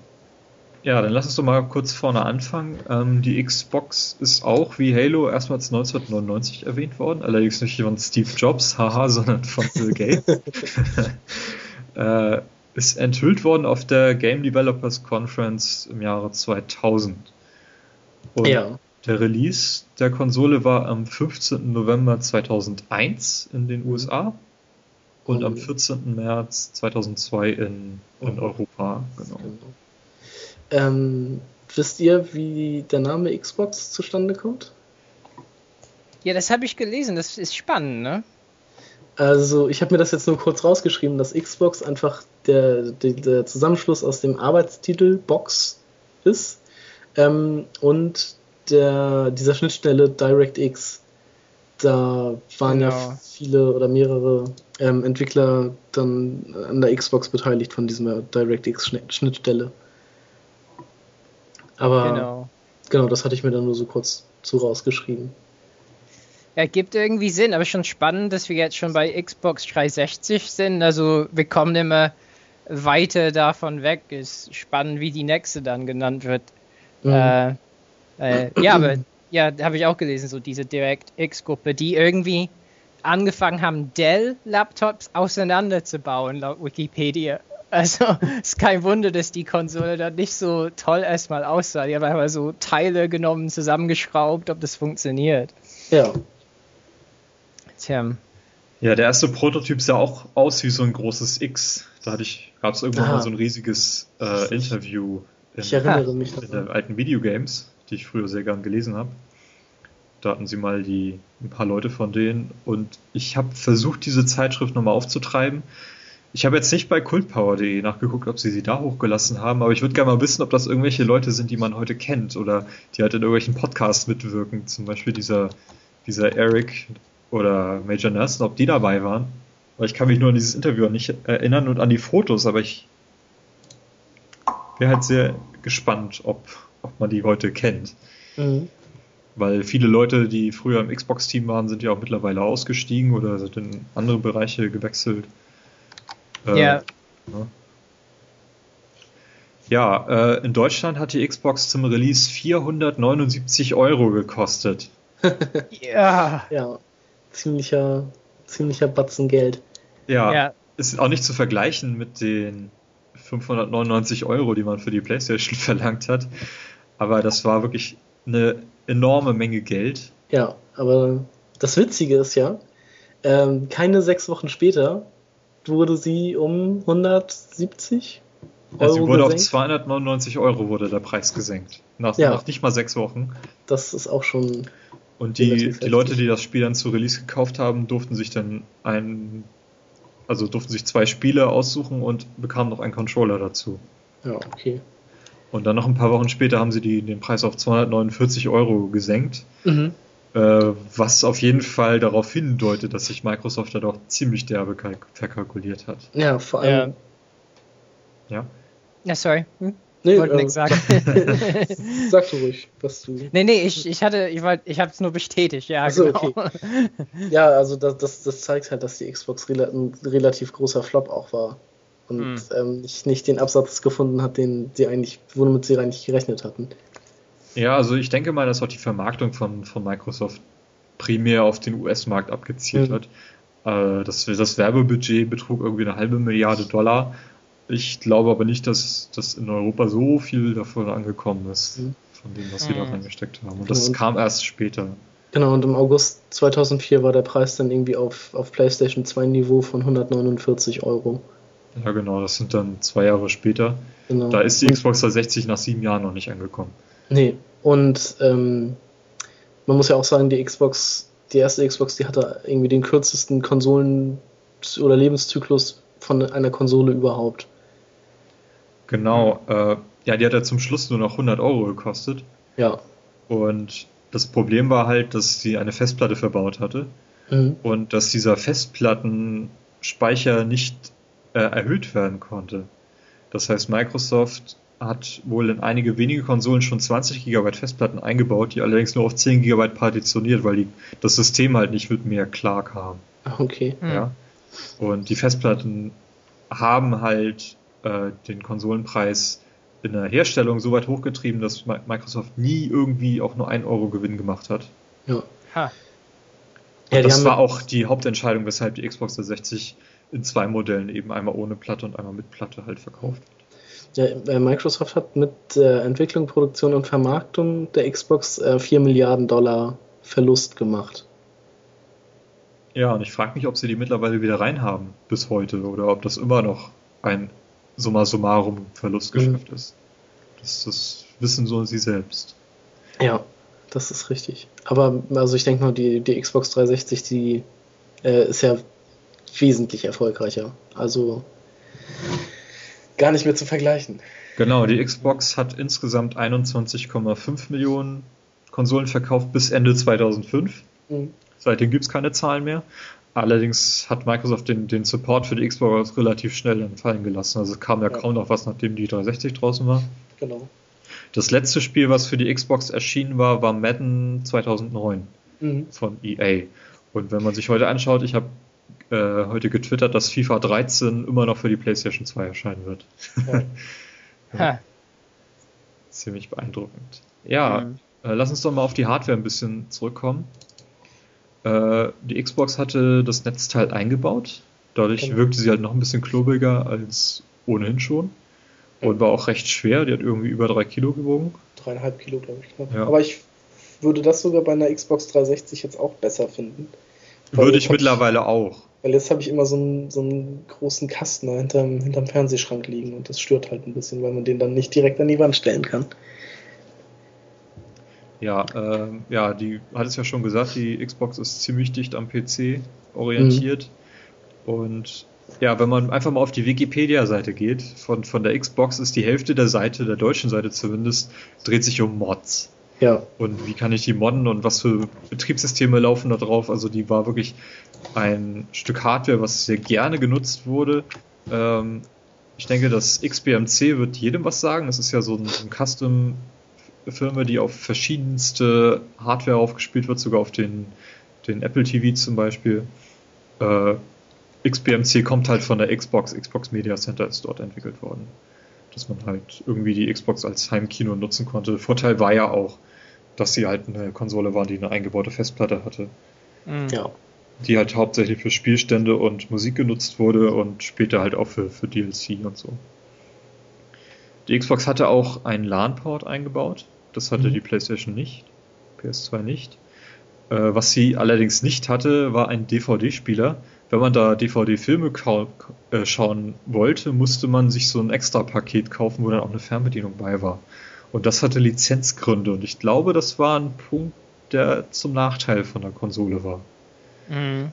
2002 hatte noch nicht jeder einen DVD-Spieler oder die hatten doch so viel gekostet, wie bei uns vor zwei Jahren ein Blu-ray-Player gekostet hat. Ja. Ne? PlayStation 2 ist ja auch nicht ohne Grund der meistverkaufte DVD-Spieler aller Zeiten. ja. Das ist wahrscheinlich ähnlich wie mit, ähm, mit der PlayStation 3 und dem Blu-ray-Player dann. Ja, da würde ich es vielleicht nicht so krass sehen, weil. Ja, aber auch schon. Ja. Das ist halt auch ein Kaufgrund für die PlayStation 3, sag ich jetzt einfach mal so. Nicht, nicht mehr, das war lange Zeit, aber es ist, mhm. ist jetzt kein, kein Thema mehr. Ja, äh, der Controller. Ja. Habt ihr den mal in der Hand gehabt? Den, Leider nicht. Den Launch-Controller? Also, doch, doch, doch, ja. Also sehr unangenehme Knöpfe und ich meine, das ist ja der größte Controller irgendwie aller Zeiten oder so, mhm. ne? Ja, das und, ist äh, eigenes Schiff ist das eigentlich gewesen. Ja, also ich fand die Knöpfe ein bisschen unangenehm im Daumen, also die oberen irgendwie. Und äh, also ich, ich war in, äh, in, in, im Schweinemarkt und habe das irgendwie äh, angespielt und schon vom Controller war ich so, oh, das ist ja gar nichts. Ne? So, äh, also hat mich nicht beeindruckt. Ja, ich habe auch anfangs, als die Konsole draußen war, mal in so einer Game Station gespielt, wo halt so eine Xbox aufgebaut war. Und dieser Controller, der hat mich auch wirklich abgeneigt, diese Konsole jemals mhm. wieder anzufassen, weil das war einfach, das ist, das muss man mal erlebt haben, wie riesig dieser Controller war und wie schwer und überhaupt. Also das, das mhm. ging gar nicht. Also ich fand, ich glaube, das war für mich auch kein Sympathiepunkt für die Xbox. Ich fand einfach der Controller, den hatten sie von der Dreamcast geklaut und ich hatte damals eine Dreamcast und fand das dann irgendwie, ja, dachte mir dann, oh, scheiß Xbox, die klauen ja auch irgendwie alles zusammen und versuchen damit dann ihren eigenen Zeug zu verkaufen. Das, das wird ja nie funktionieren. Und der, der ich fand nämlich, der ähm, Dreamcast-Controller sah nämlich ganz ähnlich aus. Der sah ähnlich aus, genau. Mhm. Also die Anordnung der Knöpfe und das, das war eigentlich relativ gleich. Ja, auch, dass die Speicherkarte, die vielleicht, also die war ja nur nötig, um die, die Speicherstände zu transportieren zu einem Freund. Mhm. Genau. Die kam ja auch in den Controller rein. Genau, also da, wo die Xbox dieses riesige X hat, hatte die Dreamcast halt so ein Slot bzw. so ein Fenster für diese Original-Speicherkarte. Genau. Ähm, ja, in Japan kam die Xbox mit einem kleineren Controller raus. Mhm. Und der ist dann auch in die Welt getragen worden. Der hieß Controller ja. S und wurde relativ schnell, ich glaube nach einem Jahr war das schon Standard bei, bei jeder ausgelieferten Konsole. Der war auch deutlich kleiner und soll, den habe ich nie in der Hand gehabt, aber der soll deutlich besser, besser in der Hand gewesen sein. Ja, so auf dem Foto sieht er halt auch schon ja, ungefähr so aus wie der Xbox-Controller jetzt. Ja. So, so halbwegs. Ja, äh, es gibt noch zwei Knöpfe, die die Position gewechselt haben. Mhm. Beim Controller zum Controller ist es der weiße und der schwarze Knopf. Das sind ja die zusätzlichen Schulterknöpfe, die die Xbox dann jetzt hat. Genau. Ja? Und die Funktion haben sie ja auch, wenn du jetzt irgendwie ein altes Xbox-Spiel, was emuliert werden kann, in die Xbox 360 ein, einlegst, dann erfüllen halt die beiden äh, mhm. Schulterknöpfe, die halt oben dran sind. Ich, die heißen, glaube ich, Buttons, ne? LB und, und RB. RB. Mhm. äh, erfüllen halt die Funktion von dem weißen und dem schwarzen Knopf, falls okay. man sich wundert. Ja, und dann äh, 2002, Ende 2002 hat Microsoft dann Xbox Live gestartet. Ja, Gucke ich mal gerade auf meinen Kalender und sehe, das wird ja dieses Jahr schon zehn Jahre alt. ja? Xbox Live ist der Online-Service von, von der Xbox gewesen oder immer noch von der Xbox 360.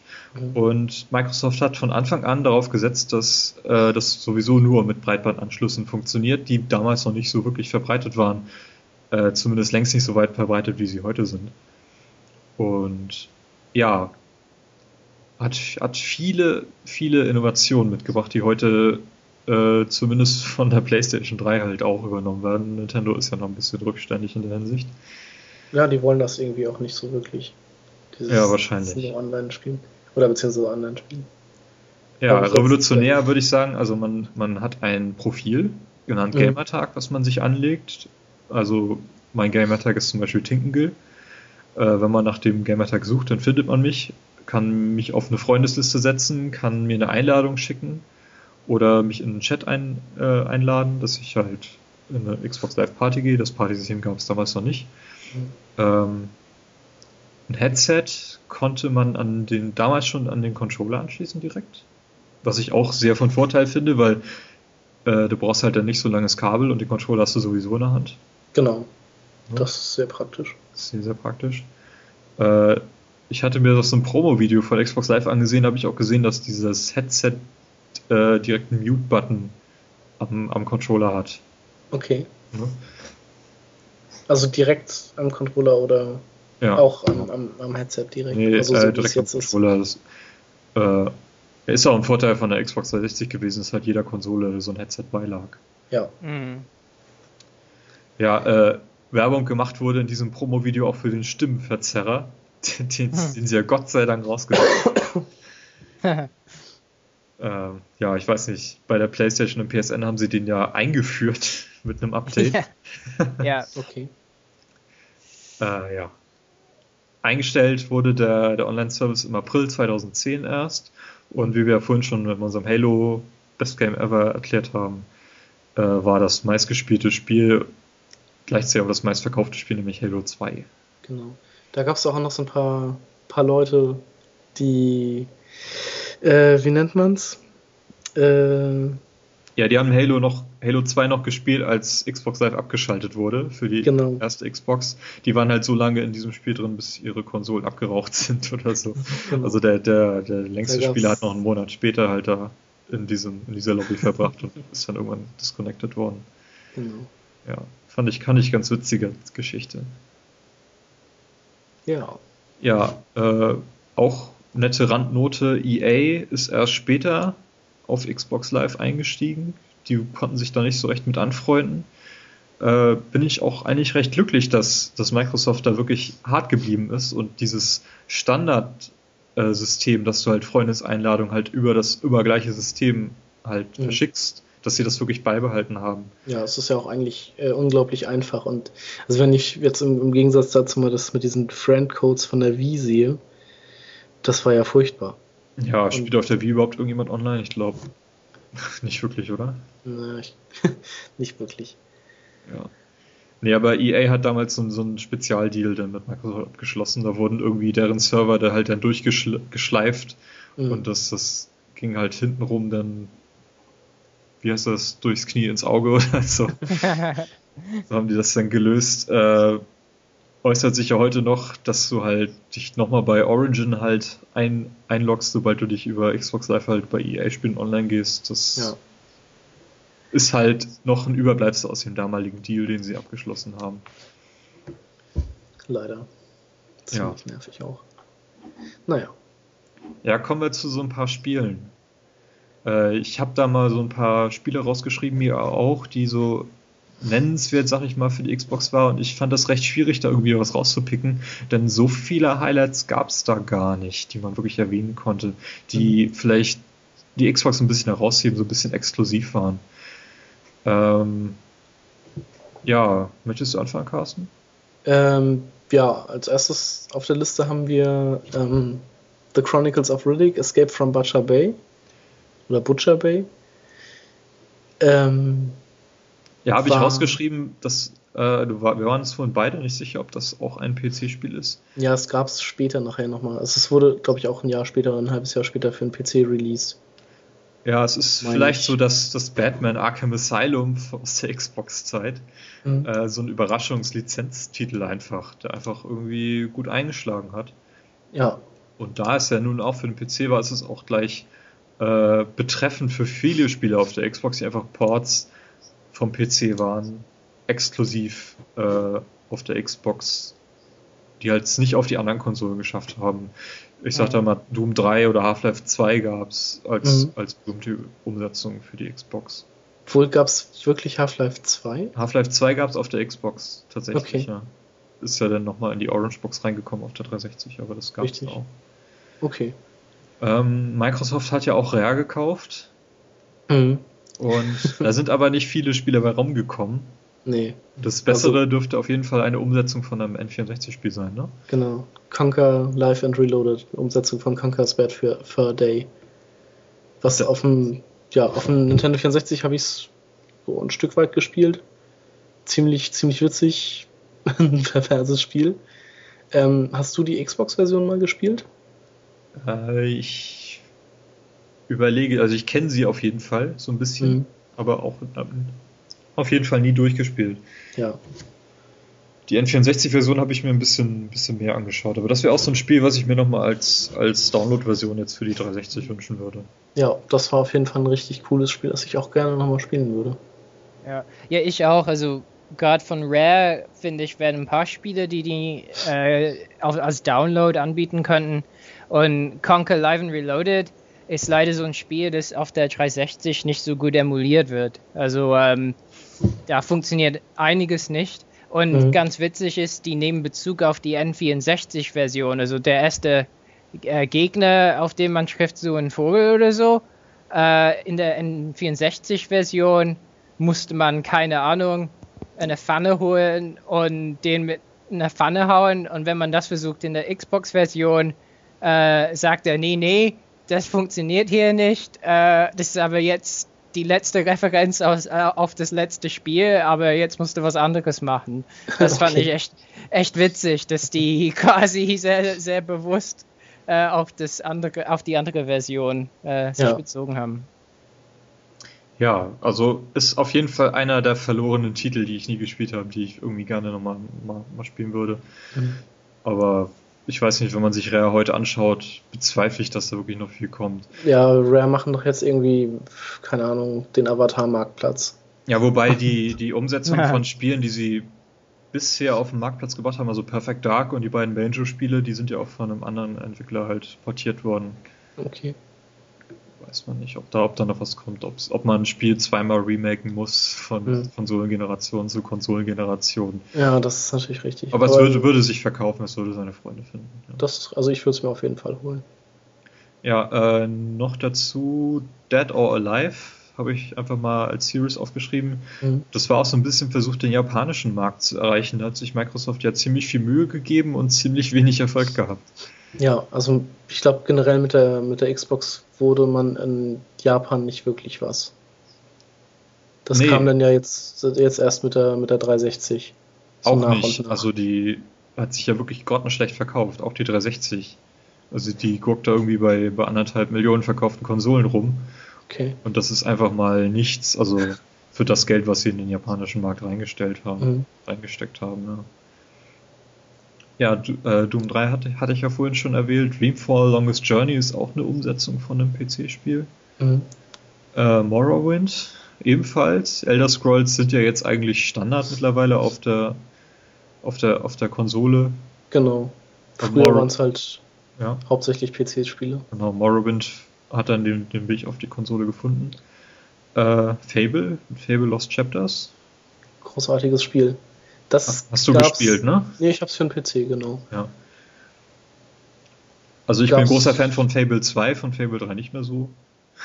Ja, ich, also ich finde, die, die Spiele sind an sich schon sehr, sehr stimmig und ganz gut. Fable 3 war jetzt ein bisschen zu einfach, zu leicht, aber so an sich ähm, ist es halt irgendwie das Fable-Konzept, was sich so durch die Reihe zieht. Ich finde Fable hat so, so einen schönen eigenen Charme, den man in, in, anderen Spielen nicht findet. Ja. Und das hat irgendwie was, was, was herausragendes. Und also Fable 1 fand ich, muss ich sagen, von allen Fable-Spielen, glaube ich, noch mit am besten. Auch von der Story. Okay.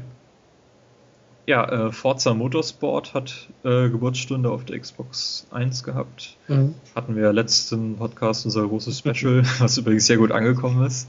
Ja. Ne? Äh, ja, gab es auch nur einen Titel, der auch sich unterschieden hat von, von, den, von den anderen Forzas. War noch mehr so auf, auf Straßensport halt okay. ausgelegt war. Ja, die Halo-Serie haben wir schon ausgiebig angesprochen. Halo 1 und Halo 2 gab es dort und nochmal ein Map-Pack für Halo 2, mhm. das auch separat verkauft wurde. Äh, ja, dann Jet Set Radio Future habe ich notiert, weil Jet Set Radio ja im September auch nochmal als Xbox Live Arcade Version kommt. Mhm. Und es ist so eines der ersten Titel gewesen, die von Sega portiert wurden. Ja, also ich kannte das bisher eigentlich nur von der Dreamcast. Also genau, die Red Dreamcast wurde ja vor, vor Erscheinen der Xbox eingestellt von Sega. Mhm. Und dann fingen sie an, ihre Spiele umzusetzen und dann kam halt alles Mögliche für alle Konsolen. Und ich finde, die Xbox hat dann ziemlich viel abbekommen, was die anderen nicht bekommen haben. Eben dieses Jet Set Radio oder auch Shenmue 2 gibt es halt als Xbox-Version. Ja. Ist ja auch in den USA gar nicht auf Dreamcast erschienen, sondern nur auf der Xbox. Ah, okay. Ja, ja Ninja Gaiden Serie war exklusiv auf der Xbox. Hm. Ninja Gaiden, Ninja Gaiden Black gibt es da mittlerweile auch auf allen mhm. Konsolen. Dann äh, die Weiterführung der, der PlayStation-Spiele, der, der Oddworld-Spiele.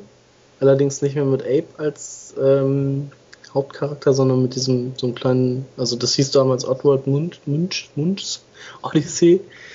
Das war dann so ein kleines äh, einbeiniges Fischwesen, glaube ich. Und ja. das, das, das spielte sich dann auch nicht mehr wie so ein Sidescroller, also von, wie so ein äh, 2D, das war dann auch das erste Mal ein 3D.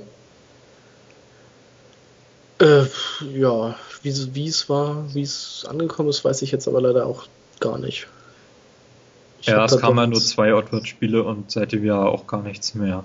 Mhm. Äh, ja, die Oddworld-Serie war auf der PlayStation 1 ziemlich beliebt. Ja. Da gab es auch ein, zwei Titel.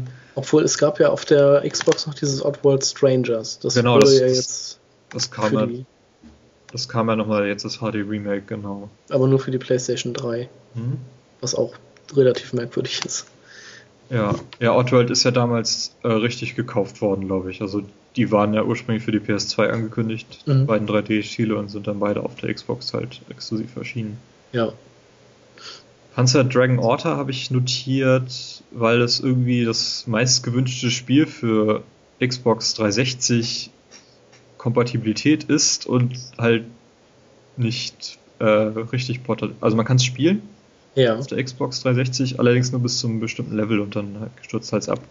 Habt ihr mal so ein ja. Panzer Dragon Spiel gespielt? Nee, ich kenne nur Videos, also das wäre auch kein Spiel, was mich irgendwie reizen würde. Hm. Nee, ich auch nicht. Ja. Schade. Also ich würde gerne mal wissen, wie das, wie das so ist oder worum es da so, so geht. Mhm. Naja. Ja, Project Gotham Racing Serie 1 bis 2 kam auf der Xbox. Mhm. Project Gotham Racing 4 ist eins meiner Lieblingsspiele auf der 360 gewesen. Das habe ich wirklich sehr gern gespielt.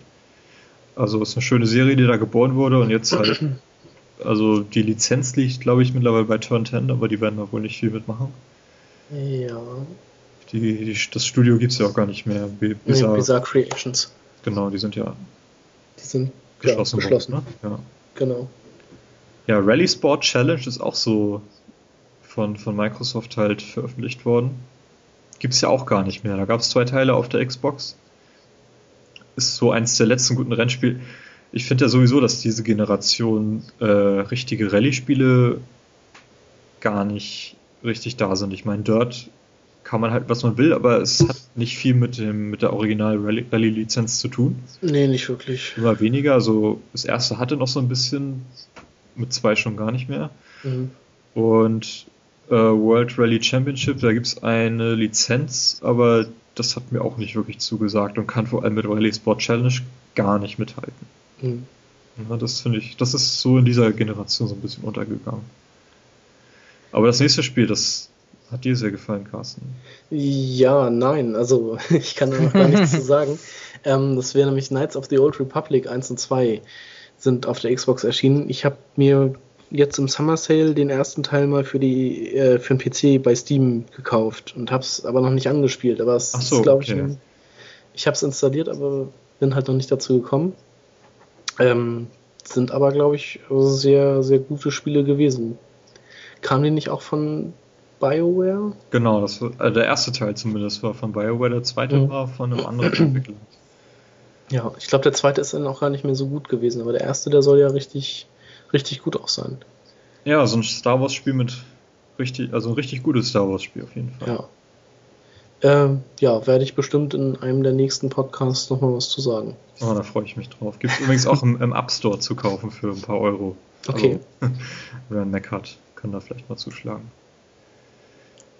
Ja, äh, Steel Battalion. Habe ich jetzt Ja. hier reingenommen, weil es auch gerade irgendwie für Kinect erschienen ist und ziemlich grottig geworden ist. Genau. Aber das war ein Spiel, was mit einem außergewöhnlichen Controller kam. Äh, ein Controller mit gefühlt 200 Knöpfen. Ja, ein riesig, riesiges Ding. Ähm, bestand, glaube ich, auch aus drei Teilen oder drei, drei Teile, die diesen riesigen Controller bildeten. Glaube ich. Das ist ein Mac-Spiel, richtig? Also so- genau. Ja, man, man spielt so, einen- so einen Kampf-Mac. Habe ich aber auch nie wirklich. Nee, das ist auch komplett war an auch- mir vorbeigegangen. Ja. Ich hatte mir jetzt letztens mal die Demo von Steel Battalion äh, auf, die, auf die Xbox geladen und wollte das mit Kinect mal testen, aber bin da auch noch nicht zugekommen. Also, ähm, ich habe da aber schon das eine oder andere Video gesehen, ähm, wie Leute das versuchen und da total bei durchdrehen. Ähm, mal sehen, ich werde das nochmal testen. ja, und dann habe ich noch ein Spiel auf meiner Liste, was nun nicht exklusiv auf der Xbox war. Äh, Splinter Cell Chaos Theory. Ich hatte damals äh, so ein PS, PS2-Magazin gelesen und da war ein riesengroßer Artikel über dieses Spiel, dass die PS2 eine spezielle Version von Splinter Cell bekommt. Äh, und hatte mich da so ein bisschen gewundert, warum denn das? Und als dann das Spiel rauskam, hat sich dann herausgestellt, warum die PS2, Entschuldigung, warum die PS2 eine spezielle Version von Splinter Cell Chaos Theory äh, bekommt, weil sie einfach schwächer ist als die Xbox. Ja. Mhm. Hat sie einfach eine abgespeckte Version bekommen, der GameCube übrigens auch, äh, während er die Xbox die PC-Fassung gekriegt hat. Und das war überhaupt äh, wegweisend, denn äh, zu der Zeit kamen viele Spiele auf allen drei Konsolen, zum Beispiel Band of Brothers, hieß Ja. das so. Oder halt auch äh, Medal of Honor. Die mussten sich immer an der schwächsten Konsole orientieren und das war eben die PlayStation oder der GameCube. Und das hast du halt auch gemerkt bei den Portierungen auf, auf, die, auf die andere Konsole, auf die Xbox. Und bei Splinter Cell haben sie sich dann mal getraut, irgendwie was anderes anzufangen. Denn für einen Entwickler, der halt auf allen drei Konsolen gleichzeitig das gleiche Spiel rausbringen will, die sich dann doch recht unterschiedlich äh, in der Technologie sind, hat die Xbox halt irgendwie den kürzeren gezogen.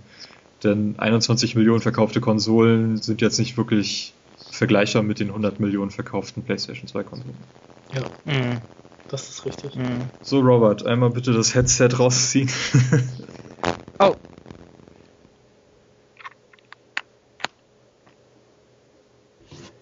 Ja, ich weiß, meine Katze ist gerade vorbeigelaufen. Hat vielleicht äh, mein Headset aufgeladen. Ist jetzt okay? Ja, jetzt, Jetzt ist okay. super, danke. Ja. Spargel, Spargelzeit wieder.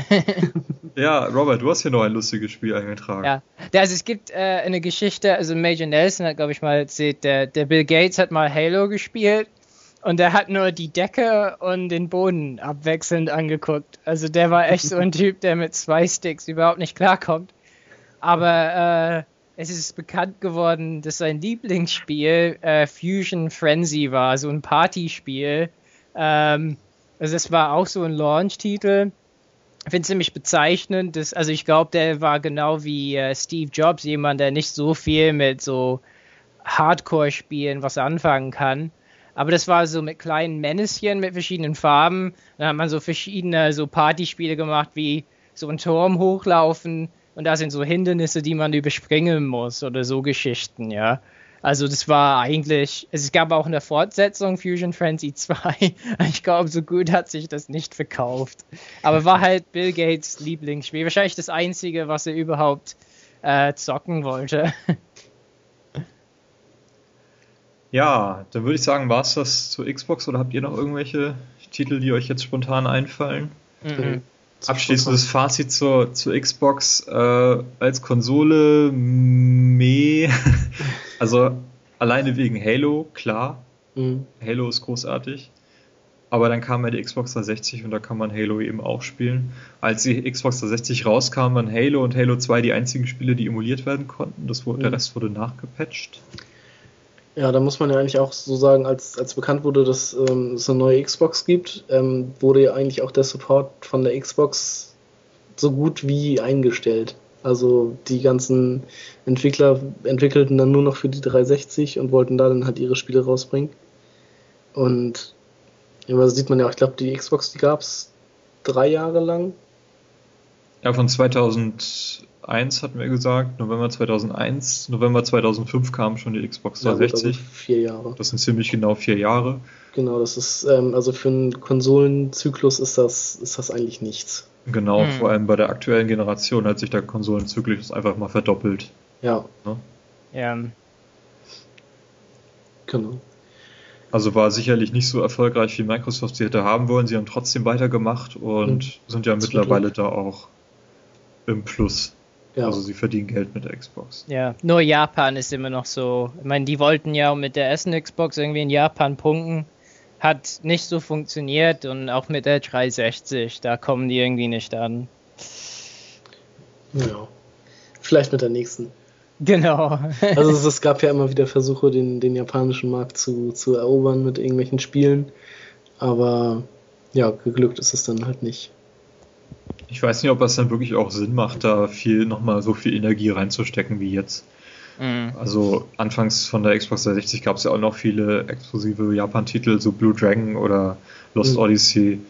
Und das ist ja auch in den letzten Jahren immer weniger geworden, dass so irgendwie was kam. Und ja. ich denke mal, mit dem Thema hat Microsoft auch abgeschlossen. Das muss auch gar nicht sein. Sie verkaufen auch so genug Konsolen in Europa und in, vor allem in den USA. Wo sie sich ja auch wo sie Xbox sich ja auch von der Spielekonsole wegentwickelt hat und vor allem so mit so Sachen wie Netflix halt enorm punktet. Mm. Ja, genau, so ein Multimedia Center geworden. Genau. Ja, aber die Xbox hat auch eben viel, viel frischen Wind reingebracht, eben durch Xbox Live zum Beispiel. Mm. Ja, also das, das, das ist ein Punkt, den darf man nicht, nicht unterschätzen. Ich meine, Sony hat mit der PlayStation 2 versucht, äh, diesen Online online ein bisschen Schritt zu halten, indem sie halt dieses Online-Paket da geschnürt haben und auch so ein paar Spiele äh, rausgebracht haben, die online funktioniert haben. Und auch wenn es, also es war zumindest die Zeit mit der Dreamcast, die ja die erste richtige Online-Konsole war, da war die Zeit zu früh, aber bei der Xbox war die Zeit reif. Mhm. Wobei ich meinen ersten Breitbandanschluss auch erst 2006 hatte, aber da habe ich noch im Dorf gewohnt. Mhm. Ich glaube, so um den Zeitpunkt war ich auch erst soweit, also als, als DSL schon irgendwie längst auf dem Markt war, kam ich dann irgendwann, als ich mit der Bundeswehr fertig war, haben, haben sich meine Eltern dann für DSL entschieden. Genau. Ja, das war's zur Xbox, unser erstes Konsolen-Special. Ich denke mal, wir werden irgendwann nochmal ein anderes Konsolen-Special machen, dann auch ja. mit einer Konsole, die wir vielleicht besessen haben. also wir, mir ist ja schon was, was im Hinterkopf. Ja. Hat, äh. hat auf jeden Fall Spaß gemacht. Ähm, ja, wollen wir den Podcast beenden mit unseren schönen Pro-Tipps? Ja. Genau. Wer das fängt an? Gut. Robert. Robert, erzähl doch mal. Ach, also äh, in letzter Zeit habe ich ja umgebaut und musste auf einmal HDMI-Kabel haben, die ein Stück länger waren als meine anderen, ne, so drei Meter anstatt so zwei oder so. Und habe für mich diese Amazon Basic-Kabel entdeckt. Also, ähm, ich finde die halt ganz toll, weil was ich wirklich hasse bei Kabeln ist die Verpackung. Ne? Also, dass man die irgendwie aufschneiden muss und dann schneidet man sich selber irgendwie in die Hand oder so, weil da scharfe Kanten sind. Und die kommen halt nur in so einem Karton von Amazon, ne? so Pappkarton. und da ist das Kabel einfach drin. Ja. Und das finde ich äh, wirklich sehr praktisch und ich finde auch, dass die Kabel eine recht gute Qualität haben. Also bei HDMI kann man einfache Abschirmung, aber auch es gibt so dreifach abgeschirmte, die zwar, also die habe ich auch zum Teil, die sind zwar ein bisschen hart, aber wenn man die ein bisschen Kraft biegt, äh, kann man die genauso gut hinbiegen. Also ich, ich finde die halt gut und praktisch. Mhm. Und äh, noch hinzu, äh, wenn ich putze, da bin ich so ein bisschen so ein Putzpedant mit Staub. Und ähm, oft habe ich so eine Dose so, äh, äh, ne, so, äh, so, äh, so Luft, so Druckluft irgendwie, ne, gekauft. Aber mir ist aufgefallen, wie teuer das ist, ne, so, so bei, bei Schweinemarkt oder so zahlt man irgendwie 10 Euro für so eine Dose. Ich habe mir jetzt so ein Giotto Super Rocket Air Blower gekauft bei Amazon. Und das ist so ein, ein Blasebalg, ja. Und das drückt man, da kommt halt Luft raus. Und das ist echt nicht schlecht, äh, um so Tastaturen oder so kleine Ventile einfach ein bisschen da so ein bisschen Staub wegzublasen. Oder wenn man Katzen hat wie ich, da kommt immer ein Katzenhaar irgendwie hin oder so, kann man dann damit rausblasen. Das finde ich ganz gut. Also kostet irgendwie um die 10 Euro. Und da muss man nicht mehr so oft so Druckluftdosen kaufen. Also finde ich gar nicht schlecht. Ja, interessante. Geschichte. Ich war diesen, dieses Jahr ja zwei Monate auf See, auf dem Forschungsschiff unterwegs. Und da haben wir auch sehr viel mit diesen äh, Luftdruckdosen äh, halt arbeiten müssen. Ha. Und wenn du halt draußen arbeitest bei, bei 4 Grad, kannst du diese Dosen, weil es gibt ja verschiedene Größen und wir brauchen in einem Fall unbedingt eine kleine Dose äh, die werden ja eiskalt, wenn man da mit der Zeit lang arbeitet. Also da sind mir ein paar Mal die Finger abgefroren dabei. Also ich hab, bin da ein bisschen auf Kriegsfuß mit diesen Luftdruckdosen. ja. ja. Vielleicht sollte ich das mal uns im Institut anmerken, dass sie mal sowas anschaffen. Aber vielleicht haben die nicht ganz so viel Kraft wie, äh, wie, äh, wie so die Dosen, aber äh, es ist fast gleich. Ne?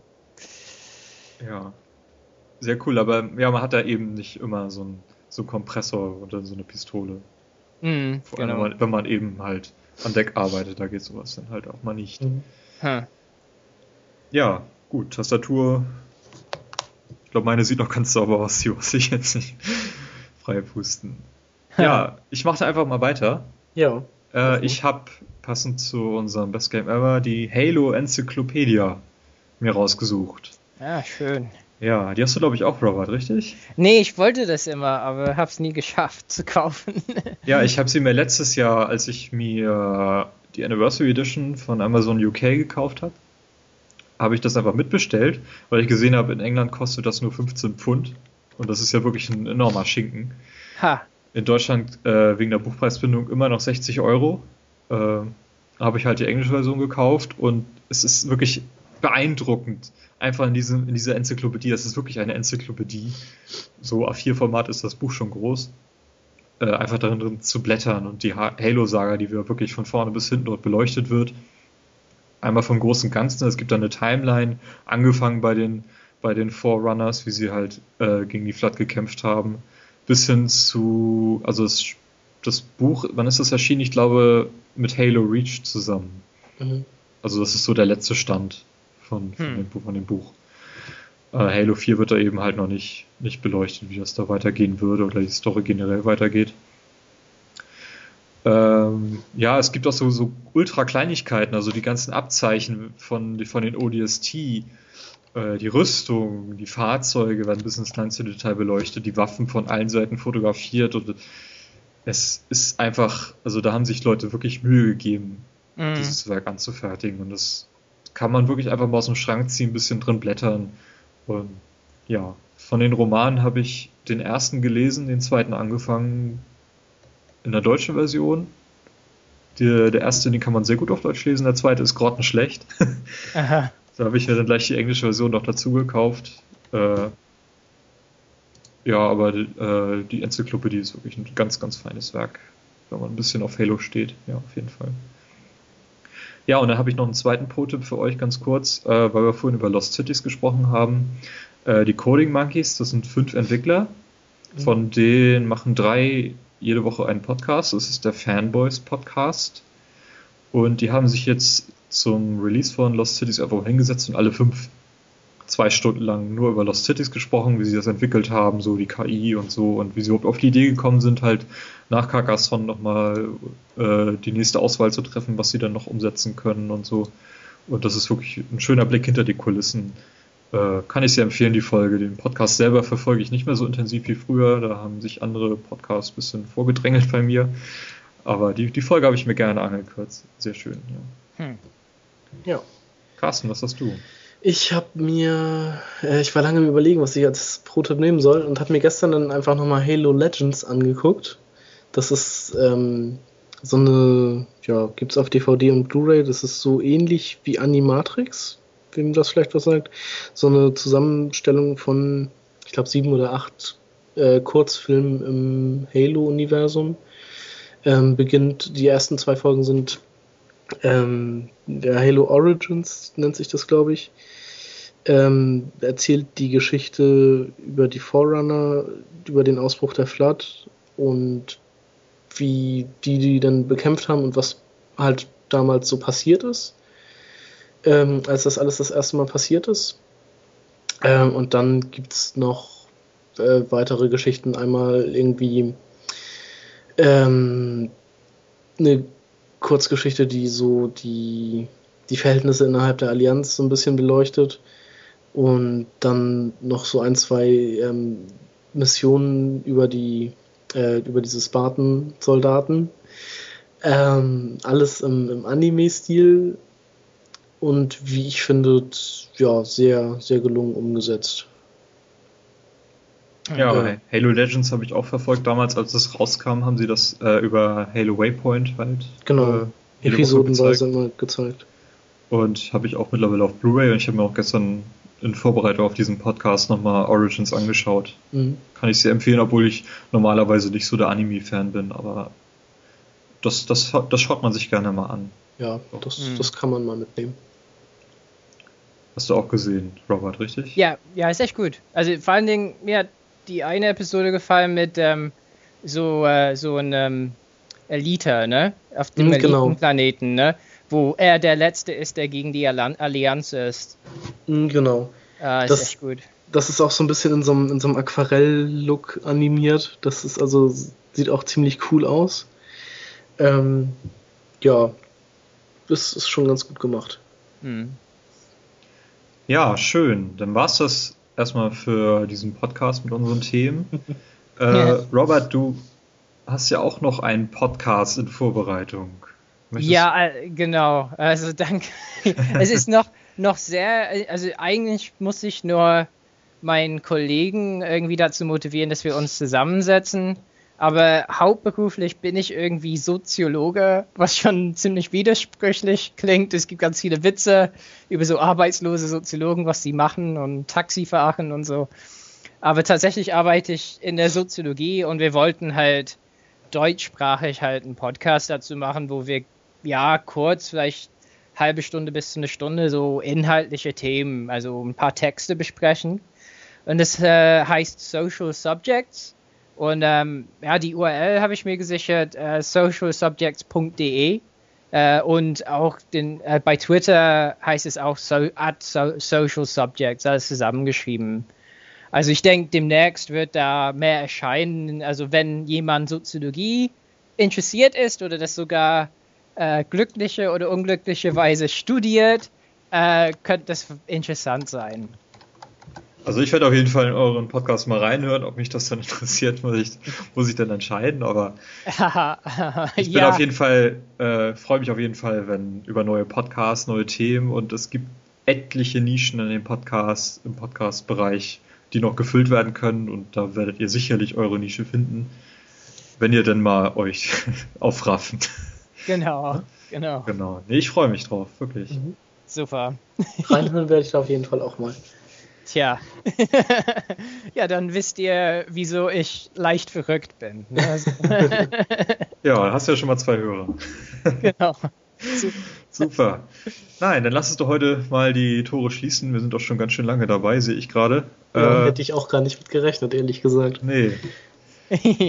Nee, aber hat wirklich wieder Spaß gemacht, jede Menge Spaß. Mhm. Äh, die nächste Folge wird dann ein bisschen länger auf sich warten lassen, als wir jetzt auf diese Folge gewartet haben. Ja. Ähm, ja, bis nächste Woche. Äh, nächste Woche sage ich schon wieder, hey. Ein Fehler, der dir ziemlich oft unterläuft. Ja, ist so ein Running Gag jetzt. Nee, spielt alle fleißig Zelda Ocarina of Time, wo ihr das spielen könnt, habt ihr, haben wir ja schon erwähnt. Mhm. Und bis dahin wünsche ich euch mal frei, weiterhin frohes Zocken. Ja. Wiedersehen. Auf Wiedersehen. Ciao.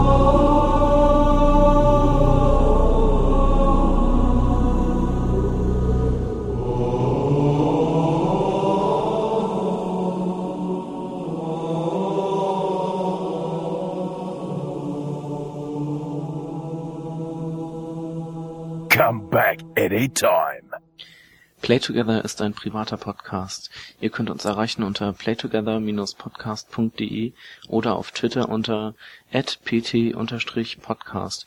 Carstens Twitter-Account ist @animator mit einer 8 und einer 0. Timo findet ihr unter tinkengill.com oder auf Twitter unter @tinkengill.